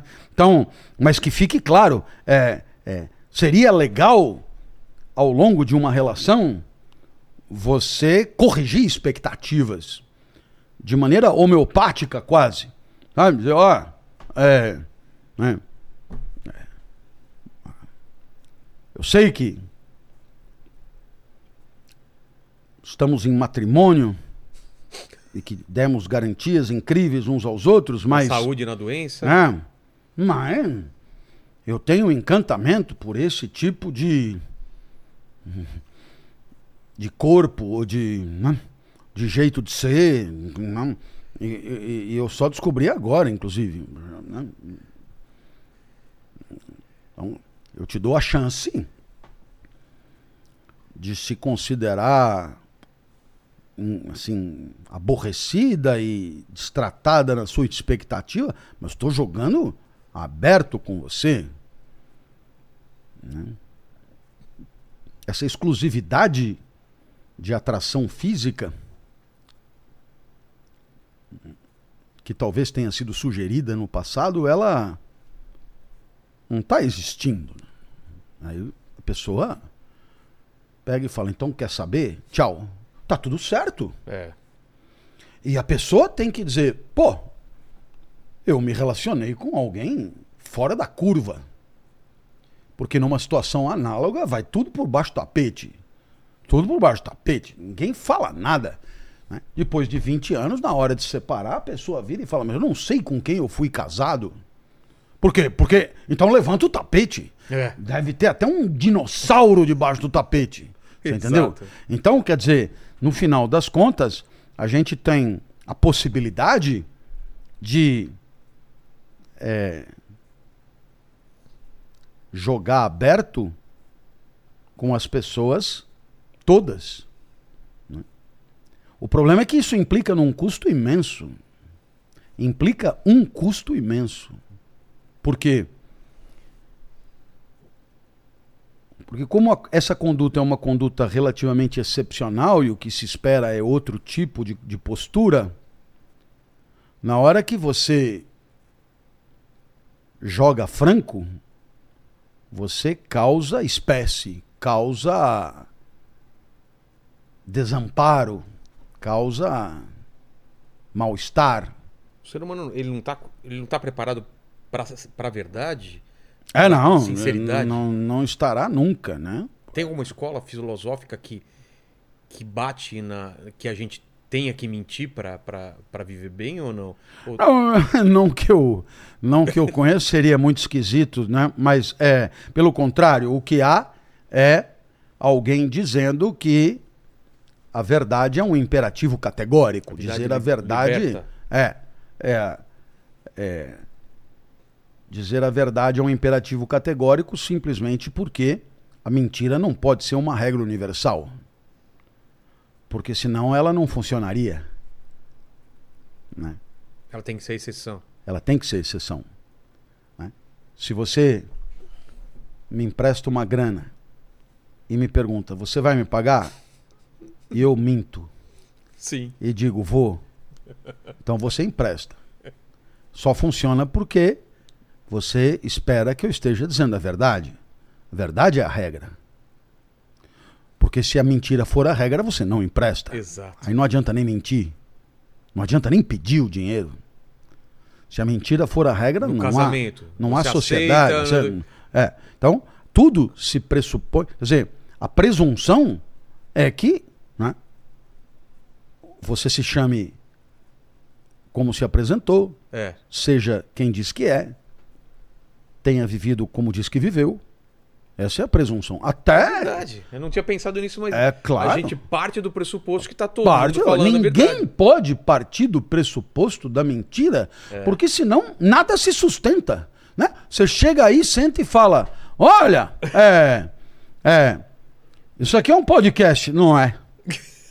não é. Não é? Não é? É um Não, nós estamos online, ao vivo, não estamos. Na terceira você fala, vá pro inferno, velho.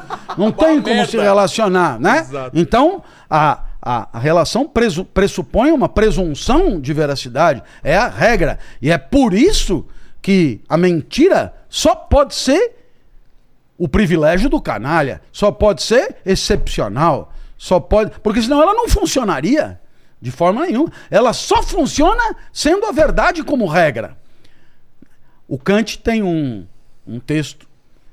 Por que devemos dizer a verdade mesmo quando, dizendo a verdade, os efeitos são piores do que dizer a mentira? Ah, é? O texto é, o título é mais ou menos é esse. maior que o O texto. título é, é, é, imagina para vender em livraria isso. É. Mas a, a ideia é essa, quer dizer, é, é, não existe essa de você chegar e dizer, ó, eu vou ter que mentir porque né? Eu estou falando de estágios de saúde de gravidade avançada, eu estou falando de é, risco iminente de morte, Ah, eu estou tá. falando de situações éticas candentes. Né?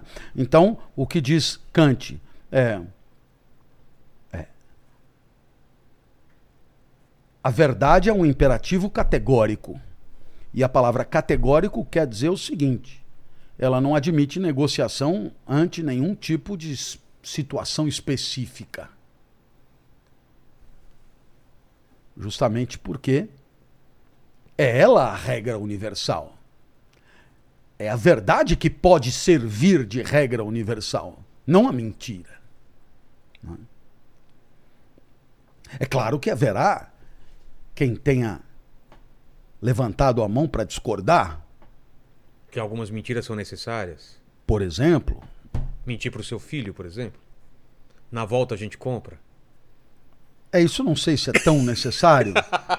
Já mas escutou essa falan- daí, né? Falando em filho, você tem aí um regime autoritário qualquer, alguma coisa como 1984, Tá, o ou livro. Gestapo, nazismo, etc.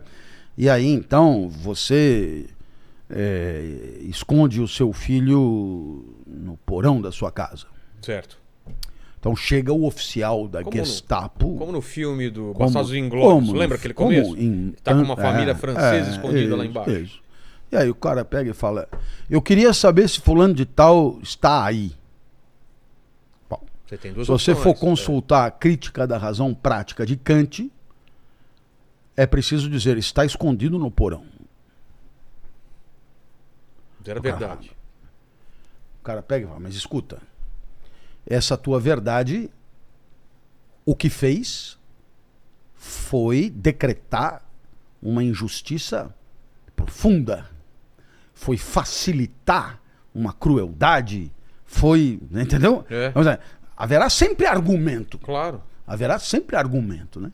Então, é, por conta disso tudo, é, tudo sempre que falamos de questões éticas, nos deparamos com uma extraordinária complexidade. Né? É, todos os argumentos são, de certo modo, problematizáveis e os valores são complexos. É, afinal de contas, a fidelidade é, é muito importante, a gente disse aqui, né? Mas, mas haverá outros valores importantes que podem se contrapor à fidelidade, né? Como, por exemplo, você diz: olha, aconteça o que acontecer, eu estarei aqui. É, você pode me encontrar a qualquer momento, lugar, etc. Tal. E aí acontece um- um- uma coisa qualquer que você tem que se ausentar, etc. Então, você tem um valor contra o outro. Né? É, rapidamente, você tem o valor da, da disciplina, por exemplo. né? Esses caras que acordam 5 da manhã, banho gelado, Sim. sai correndo, tem 12 quilômetros, e volta, agachamento, não sei o quê, supino. E você tem o valor do repouso. É, é, de repente, não precisa acordar às 5 horas da manhã para quem mora num asilo de idosos. Né? Então, é, no final das contas, a ética é um entendimento sempre aperfeiçoável né, a respeito do melhor modo de interagir, do jeito mais justo de interagir, em cima de valores que são concretos da vida que está sendo vivida ali. E não são é, Suposições. é, suposições é, é, que, que- que transcendam um cenário concreto de convivência. Por isso você tem a ética dos médicos, a ética dos advogados, a ética. né? Sempre que houver um coletivo disposto a aperfeiçoar a convivência, haverá ética. E sempre tem essa questão do, do- da ética ou da moral, né? Você salvaria teu filho mesmo que 100 mil pessoas morressem? Qual que é o certo? É o certo é você salvar mil, 100 mil pessoas ou salvar teu filho? E aí, quem vai julgar isso, né? É. O- os gregos, eles chamavam isso de tragédia. Né? O que, que é o trágico? O trágico é exatamente isso. É você ser colocado numa É, situação numa absurda. situação que você olha de um lado é ruim, do outro lado é ruim. Isso é uma sinuca de bico. Exato. É uma sinuca de bico de natureza moral. São, são as decisões dos generais. De- de- Eu. Eu vou dar esse exemplo. Eu já estou ficando. Para jogar aqui, eu já já estou ficando meio, meio, meio cansado. Então a gente vai Claro. indo, né? Eu. Mas Agamenon era o, o líder do exército ateniense contra os troianos. Tá. Você sabe da guerra de Troia que aconteceu por causa de uma sacanagem? É, é, é, Afro- Afro- sequ- Afrodite, sequestro da, da- Afrodite é, deu a Paris, príncipe troiano, a faculdade de seduzir a mulher que ele quisesse e ele resolveu seduzir Helena, mulher Exato. de Menelau, rei de Esparta. E aí, claro, E deu a treta deu toda. a treta toda. E o rei, o, o, o, o, o chefe das forças armadas gregas era Agamenon. Você pode imaginar? Não ia ter outra guerra como essa em vida. É- Era o momento, era o coisa, era o, né? Era o, era o entrar na USP lá, coisa, era, o, era agora ou nunca, era não sei o que, era, né? O cara Tudo se preparou a é. vida inteira. Aquilo era, era ir ou ir. E alguém chega para Agamenon e diz: Olha, você só tem chance de ganhar essa guerra se você sacrificar Ifigênia, sua filha. Aí você tem o sentimento trágico da vida. Total. Agamenon acaba sacrificando Ifigênia, por isso as tropas chegam e Agamenon acaba, de certa maneira, vencendo a guerra, mas a coisa não termina aí. Quer dizer, não é só a tristeza de ter sacrificado a filha. A Clitemnestra, mulher de Agamenon, também não gostou da história, arrumou um amante e, junto com o amante, matou Agamenon quando ele voltou. Então, a coisa vai longe, velho, não tem Exato. conversa. É. Entendeu? Então, olha de um lado fudido, olha do outro lado fudido. Esse é o trágico da vida. E é preciso dignidade diante do trágico da vida. Pra a vida não é uma publicidade de shampoo. A, a- a vida é assim. A vida é séria. Os gregos eram gente séria. Eram gente que considerava o trágico da vida na sua exata dimensão. Né? Alguém um dia vira para mim e diz: Qual é o lado bom de ter ficado doente e perdido a visão? Nenhum. Ah, mas sempre tem o lado cheio e o lado vazio do copo. Este copo está vazio. Quem enxergava e deixa de enxergar, se fudeu. Não tem lado bom nenhum. Sabe? Isso é coisa séria. Quer dizer, ah, mas desenvolve outros. eh, Isso leva anos para desenvolver minimamente outros sentidos. Não é assim? Oh, perdi a visão. Nossa, tô com o tato, velho. É, agora apuradíssimo. minha audição- Não funciona assim. Ah, e o braille? Braille é dificílimo. Leva muito tempo a aprender e depois de velho é praticamente impossível. Porque requer habilidades de juventude, requer coisa. não, é, é muito ruim, não perca. é- é- então, quer dizer, eu- no final das contas, é, a gente vive num mundo é, que faz a apologia do lado cheio do copo É. e eu queria fazer a apologia do lado vazio do Da copo. metade vazia. Porque, sabe por quê? É. Porque quando você chega com o copo vazio, é, você é, consegue se enriquecer. Você se dispõe a aprender. Você dá a chance do outro de te ensinar. O copo vazio. Se Pode você ser. já chega com o copo transbordando, cheio de certezas, cheio de vantagens, cheio de louros, cheio de vitórias, cheio de coisa, o máximo que o cara pode fazer é virar as costas e ir embora. Ele não tem como agregar, ele não tem como acrescentar. Então eu sou um apologista do lado vazio. Eu sou um apologista do que falta. Do Porque- esvaziamento. porque só o que falta É. permitirá é, é, Ser o, o enriquecimento. Concordo, concordo. Maravilhoso. Só para completar da- das escolas, o, o cinismo em relação a- ao estoicismo seria Não, o quê? é, então vamos lá. O cinismo é, tem muito a ver com aquela coisa de preparar para o sofrimento. Ah, é? É, é a escola da preparação. Os é o- cínicos. os cínicos é que fa- falavam do peixe puxado Ah, pelo. é? isso. Agora, é, o que talvez pudéssemos ter mencionado, né? É você imaginar um tipo de escola filosófica que desconfia da possibilidade de conhecer o mundo. Sabe aquela pergunta? O que, que tem que passar pela minha cabeça para eu ter certeza de que conheço o mundo, né? Será que eu preciso, repre- por exemplo, uma árvore, quer conhecer uma árvore? Será que eu, se eu representar uma árvore, será que o conhecimento é uma representação? Mas é, existe identidade entre o mundo representado e o mundo percebido? É, o, o que, que tem que acontecer?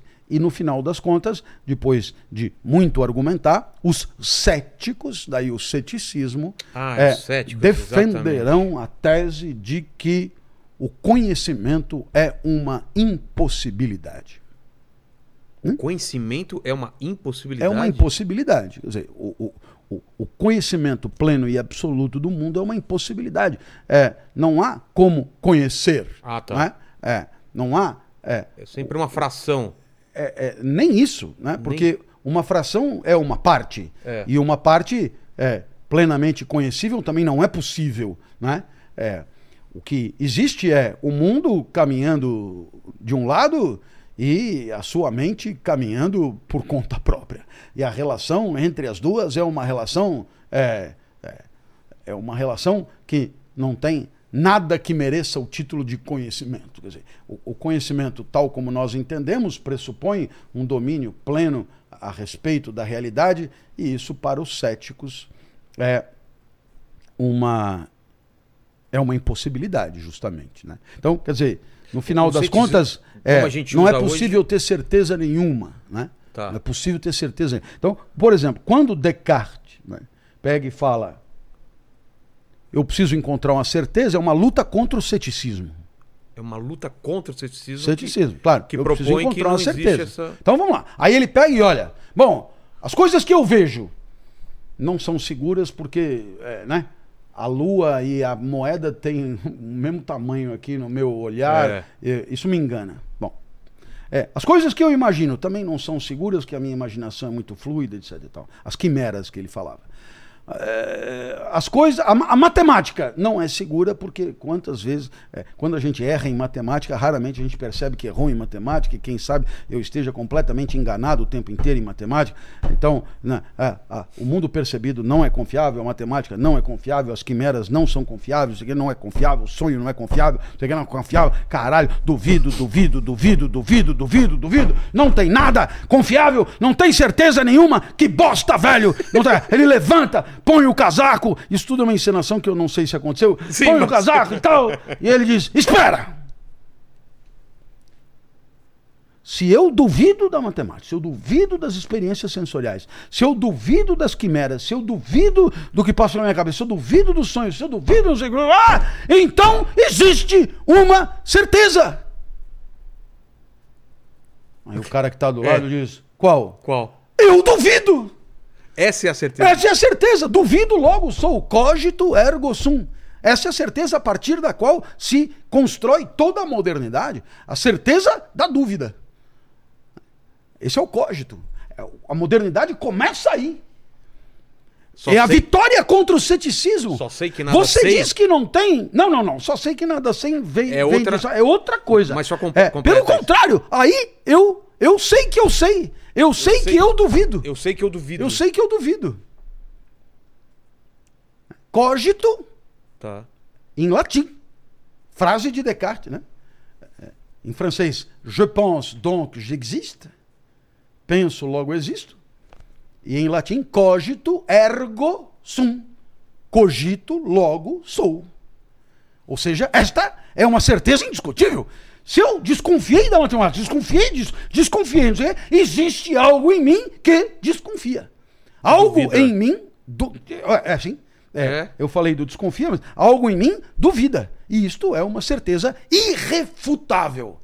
Ya! Exato. Vitória sobre o ceticismo. Exato. Meu querido Lene. Obrigado. Ô, ô, ô, Clóvis, obrigado demais. Eu, eu fico feliz quando ouço você falar, porque eu falo língua portuguesa, eu leio língua portuguesa, eu ouço a língua portuguesa e, ve- e- e ouvindo você falar, eu fico feliz de, de entender essa língua, porque poucas pessoas usam a língua portuguesa como, como você usa. Fico feliz. Ah, É uma maneira bonita, poética de usar a língua portuguesa para dizer coisas é, muito relevantes. Eu acho, acho legal. Poderia ser muito mais direto, mas não, você sabe fazer de uma forma que a gente se apaixone pelo conteúdo. Então, essa eu acho que é a diferença. Eu gosto mais da língua portuguesa porque você usa a mesma Nossa. língua que eu.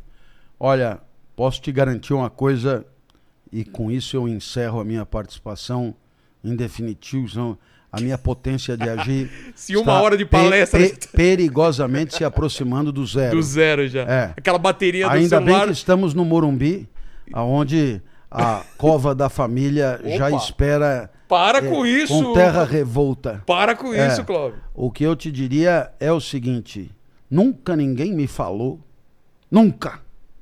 Já me disseram coisas incríveis, muitas elogiosas e outras muitas não. Uma vez me disseram, por exemplo, que eu tinha muita dificuldade em explicar as coisas com clareza. Sério? Sério. Aí, realmente, essa pessoa eu dei os parabéns. Que eu falei, olha, você foi de um ineditismo impressionante. Já me chamaram de tudo. Menos. Mas que dizer que eu não explico com clareza é a primeira vez. Quero te agradecer ao seu ponto de vista e tal e coisa e tal. É a primeira vez que alguém diz que ganha apreço pelo idioma Sim. por conta da minha intervenção. Porque eu misturo umas palavras chulas, eu misturo né, uma sacanagem. Pra eu se misturo, fazer né? entender. É, é. É. Tá longe de um Machado de Assis, tão longe, tão longe, mas tão longe que eu nem sei como fazer para procurá-lo. Valeu, querido. Obrigado demais, Valeu, Clóvis. gente. Um grande abraço, Ô, ô, sempre Lene, que quiserem. É contigo aí. Passa só o que, que o pessoal falou no chat, os comentários, provavelmente a gente já respondeu, e termina esse podcast é contigo, ó. Fica à vontade aqui, ó, o queijinho aqui, Clóvis, enquanto ele lê lá. Vamos lá. É isso aí, ó. A galera, a- o pessoal que mandou aqui al- alguns superchats aqui, perguntando algumas coisas, a grande, a grande maioria foi respondida, né? E só tem uma pergunta aqui que eu acho pertinente fazer, que é do, que é do, do David. Ele falou aqui, ele perguntou o que, que aconteceu na Copa do Mundo de 2014. Por quê?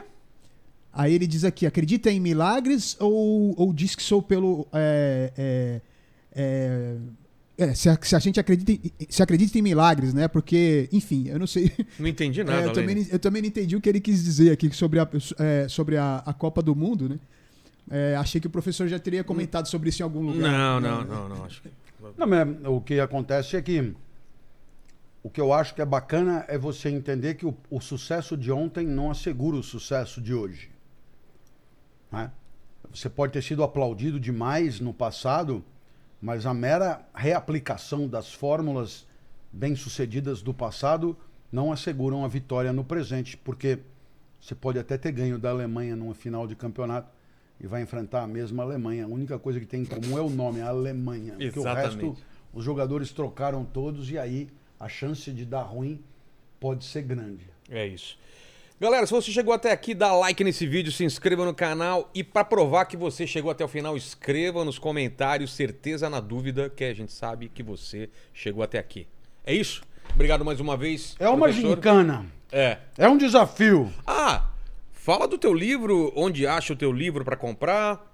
É, Olha. O teu canal, você falou que tá, tá ajeitando. Como, agora é contigo aí, encerra do jeito que você quiser, Clóvis. Ó, tá, tem um, tem um pedacinho de. Aí, saiu. Você deve procurar por um curso que eu estou apresentando sobre os 12 trabalhos de Hércules. Ah, é? Como isso? É. Todo mundo fala desse tal de Hércules, tal de Exato. Hércules, Hércules do caralho, Hércules era forte, é, força hercúlea. É. é, é, e tal, E 12 tra- herculeamente. Hércules, é. E como trabalhou esse cara? não, 12 e aí eram trabalhos? 12 trabalhos. E aí eu resolvi ir atrás de um por um e fiz 35 é, áudios de uns 15, 20 minutos sobre a vida de Hércules, que eu acho que ficou muito bem humorada, é o meu jeito de contar, viu? Se tiver alguém complementar, mas é, o seu jeito de contar corresponde à verdade? A sua pergunta é absurda. Hércules nunca existiu. Cada um conta do jeito que quiser. Eu contei do jeito que eu quis. Entendeu? Não tem Hércules. É o imaginário. E onde acha es- essas aulas? Acha. Aí no Instagram, né? Por exemplo, a maneira de, de acessar. Tá no Instagram, Tá, no- tá, tá, histórias? tá. Clóvis Lá no Barros? link. É. Chama. O curso chama. Porque é, um- é uma sessão que eu tô criando que é Deuses e Heróis. Tá. Então, tem lá um curso introdutório à mitologia e tem esse do Hércules. E eu já estou preparando outros. Né? É, depois, eu queria convidar você. Eu vou lançar o livro Epaminondas, o Gato Explicador, na Feira do Livro em Buenos Aires. Já trouxe aqui da outra vez, mostramos o Mostramos, livro. só que É. agora está em espanhol. Opa, é em Para- espanhol? Em para- espanhol? Para toda a América Latina, em espanhol. E nós vamos fazer no Insta a minha palestra lá na Feira do Livro, que é a Bienal deles lá, né? É, do lançamento Epaminondas, El Gato Filósofo. El gato filósofo. Que Muito bonito. bem. Então, isso também é uma coisa legal. Terceira coisa importante é Tudo isso pelo que você falou, então entra pelo Insta. pelo, seu Insta, pelo Porque Insta, se é. tiver algum link, a gente coloca aqui na descrição também. Algum, um- é isso mesmo? É pelo Insta, é. Tá. Pelo Insta. Que é arroba... Arroba Clóvis de Barros. Ah, só Clóvis de Barros. Clóvis de tá. Barros, é. Tá bom. E aí depois tem mais coisa, mais coisa. Eu, você tem que assistir o podcast Inédita Pamonha. Exato. Não tem queijo, não tem uva, não tem salaminho, não tem jujuba, não tem campari, Não tem o não Lene. tem Lene, não tem Úrsula, não tem, Não tem o coisa, macaco. não tem luz colorida, não tem porra nenhuma o podcast, velho. É uma bosta esse podcast, né, de Tapamonha. É um lixo. Clóvis, não é vou- assim não, Clóvis. contar- Ué, mas pelo menos alguém na vida dessas pessoas terá dito a verdade. Eu deito na cama, ponho o celular no peito e ponho a televisão ligada sem som. E na medida que vou vendo a televisão, as coisas vêm à minha É cabeça. verdade, você grava dormindo? Não, dormindo Não, dormindo não. de dormindo Deitado, aliás. deitado e as coisas vêm à minha cabeça e eu falo. Aí deu 20, 25 minutos, eu interrompo e aí, olha, agora é só quinta-feira que vem, não me enche mais o saco. Aí eu mando por e-mail e tem uma pessoa que edita, põe a musiquinha e pá, pá, pá, e dá a impressão que é incrível, mas é esse lixo aí que eu tô falando. Para. É, É. incrível. Olha aqui. E além do mais, a gravação é feita. Eu tenho uma vizinha um pouco descompensada das ideias. E ela grita 24 horas por dia. Ela tem. é, eu, eu vou parar por aqui porque é desagradável. Mas é avançada a coisa. Ela grita, ela xinga. Então, vira e mexe, eu tô falando. E, e, e, E a- e ela e dá pra- participa. dá pra escutar? Ô, filha da puta! Fecha a janela! E daí vem, e assim é. Esse negócio não tem proteção acústica, não tem nada. Até porque o que acontece é que para você encontrar na sociedade quem viabilize materialmente produção de filosofia, não é tão simples quanto encontrar na sociedade quem patrocine coisas, digamos, mais ligadas ao, ao, ao mundo da vida mesmo. Né? Então, todo mundo acha a filosofia muito legal e tal, mas é muito legal para meia dúzia de malucos é, é, tendo três ou quatro como líderes aí e tal, bacana, eles se comunicam bem, eles falam bem, eles dizem coisas, chegam até a me emocionar e tal, mas, né, é, é, não combina com a questão, então, do dinheiro. Então, os recursos materiais são singelos, mas isso não impede que já tenhamos chegado a 150 episódios, três anos de podcast, sem furar uma semana. Olha só. Toda quinta-feira sai um episódio novo. Faça show. E de vez em quando alguém me barra no aeroporto e diz: Adorei o 111. E aí você olha e diz, caralho, 111, como é que eu vou lembrar É, qual é o que 111? eu falei né? no 111? E, e, e assim, é, é, a gente vai impactando, procurando lutar, procurando oferecer, procurando proporcionar é, aquilo que a gente considera mais importante para nós. Haverá quem goste muito, haverá quem goste menos, mas o certo é que a gente precisa fazer um esforço para compensar lacunas de princípio. Nós vivemos numa sociedade que tem uma relação problemática com a escola. Agora parece irrefutável, né? É. Ninguém fala em invadir empresas, ninguém fala em invadir organizações de outros tipos, ninguém fala. Bancos. Mas há milhares de planos de invasão de escola. É uma sociedade, Não, não entendo isso. é uma sociedade que tem uma relação complicada com a escola, com a escolaridade, com o ensino, com o estudo e com o conhecimento. Só que as coisas não precisam ser para sempre do jeito que elas são hoje. Cabe a quem está aqui vivendo arregaçar as mangas. O Brasil somos nós. Aqui não tem extraterrestre que chegou para tumultuar. Aqui somos nós. O que, não, o que não funciona é responsabilidade nossa. Aqui somos nós. Os turistas não são tantos assim para perturbar a nossa perfeita organização existencial. Aqui somos nós. Aqui somos nós, meu amigo. Portanto, se não é do jeito que você gostaria que fosse, sabe? Não seja, não seja assim. Dizer, ah, o problema são os outros, o problema são não sei quem, o problema é quem mora em tal lugar, o problema é quem não sei que lá, o problema é, será mesmo que todos os problemas do mundo estão é, é, é, vinculados ao outro? Será mesmo que não temos nós, eu, eu, eu, responsabilidade nenhuma por aquilo que nos desagrada, por aquilo que nos humilha, por aquilo que nos rebaixa? Como é esfaquear uma professora de mais de 70 anos que depois de se aposentar como pesquisadora foi à escola pública ensinar, transmitir seus conhecimentos? E, e depois de uma comoção inicial de, de meia hora, tudo continua como se, como se, né, esperando a próxima catástrofe, a próxima invasão, a próxima machadada, a próxima agressão.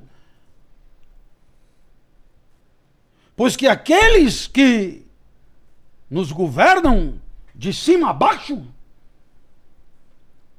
do federal ao municipal, do legislativo ao executivo, aqueles que, que vieram nos pedir a sua confiança, pois que tornem a agressão à escola menos possível, menos frequente, menos óbvia, menos imediata, que lutem por isso de maneira séria, séria, e não e não num lamento resignado, como se tudo fosse mesmo inexorável e sem defesa. Está aqui o meu manifesto. O meu manifesto em defesa de uma sociedade que ame a escola ao invés de, de modo truculento e covarde, a agrida sem sem limite, sem justificativa aparente, sem sem nenhuma explicação plausível. Será possível que cada um de nós não será capaz de se sensibilizar com o tempo em que na escola aprendeu quase tudo que sabe? Não podemos ter empatia por um professor que perde a vida ensinando. Somos convidados a resignadamente comentar: nossa, que absurdo, não?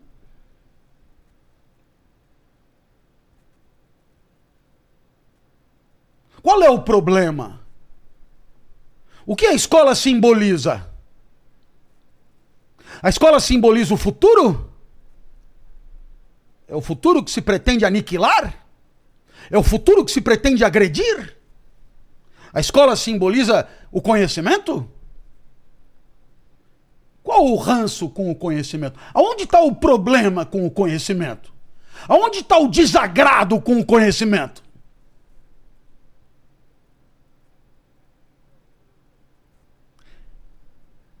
Então, se eu passei a vida inteira educando e passei a vida inteira na escola, terminar a vida olhando para uma sociedade que a agride diariamente é, no mínimo, assinar um atestado de fracasso existencial o mais cabal possível. Era isso. Tá feito o manifesto.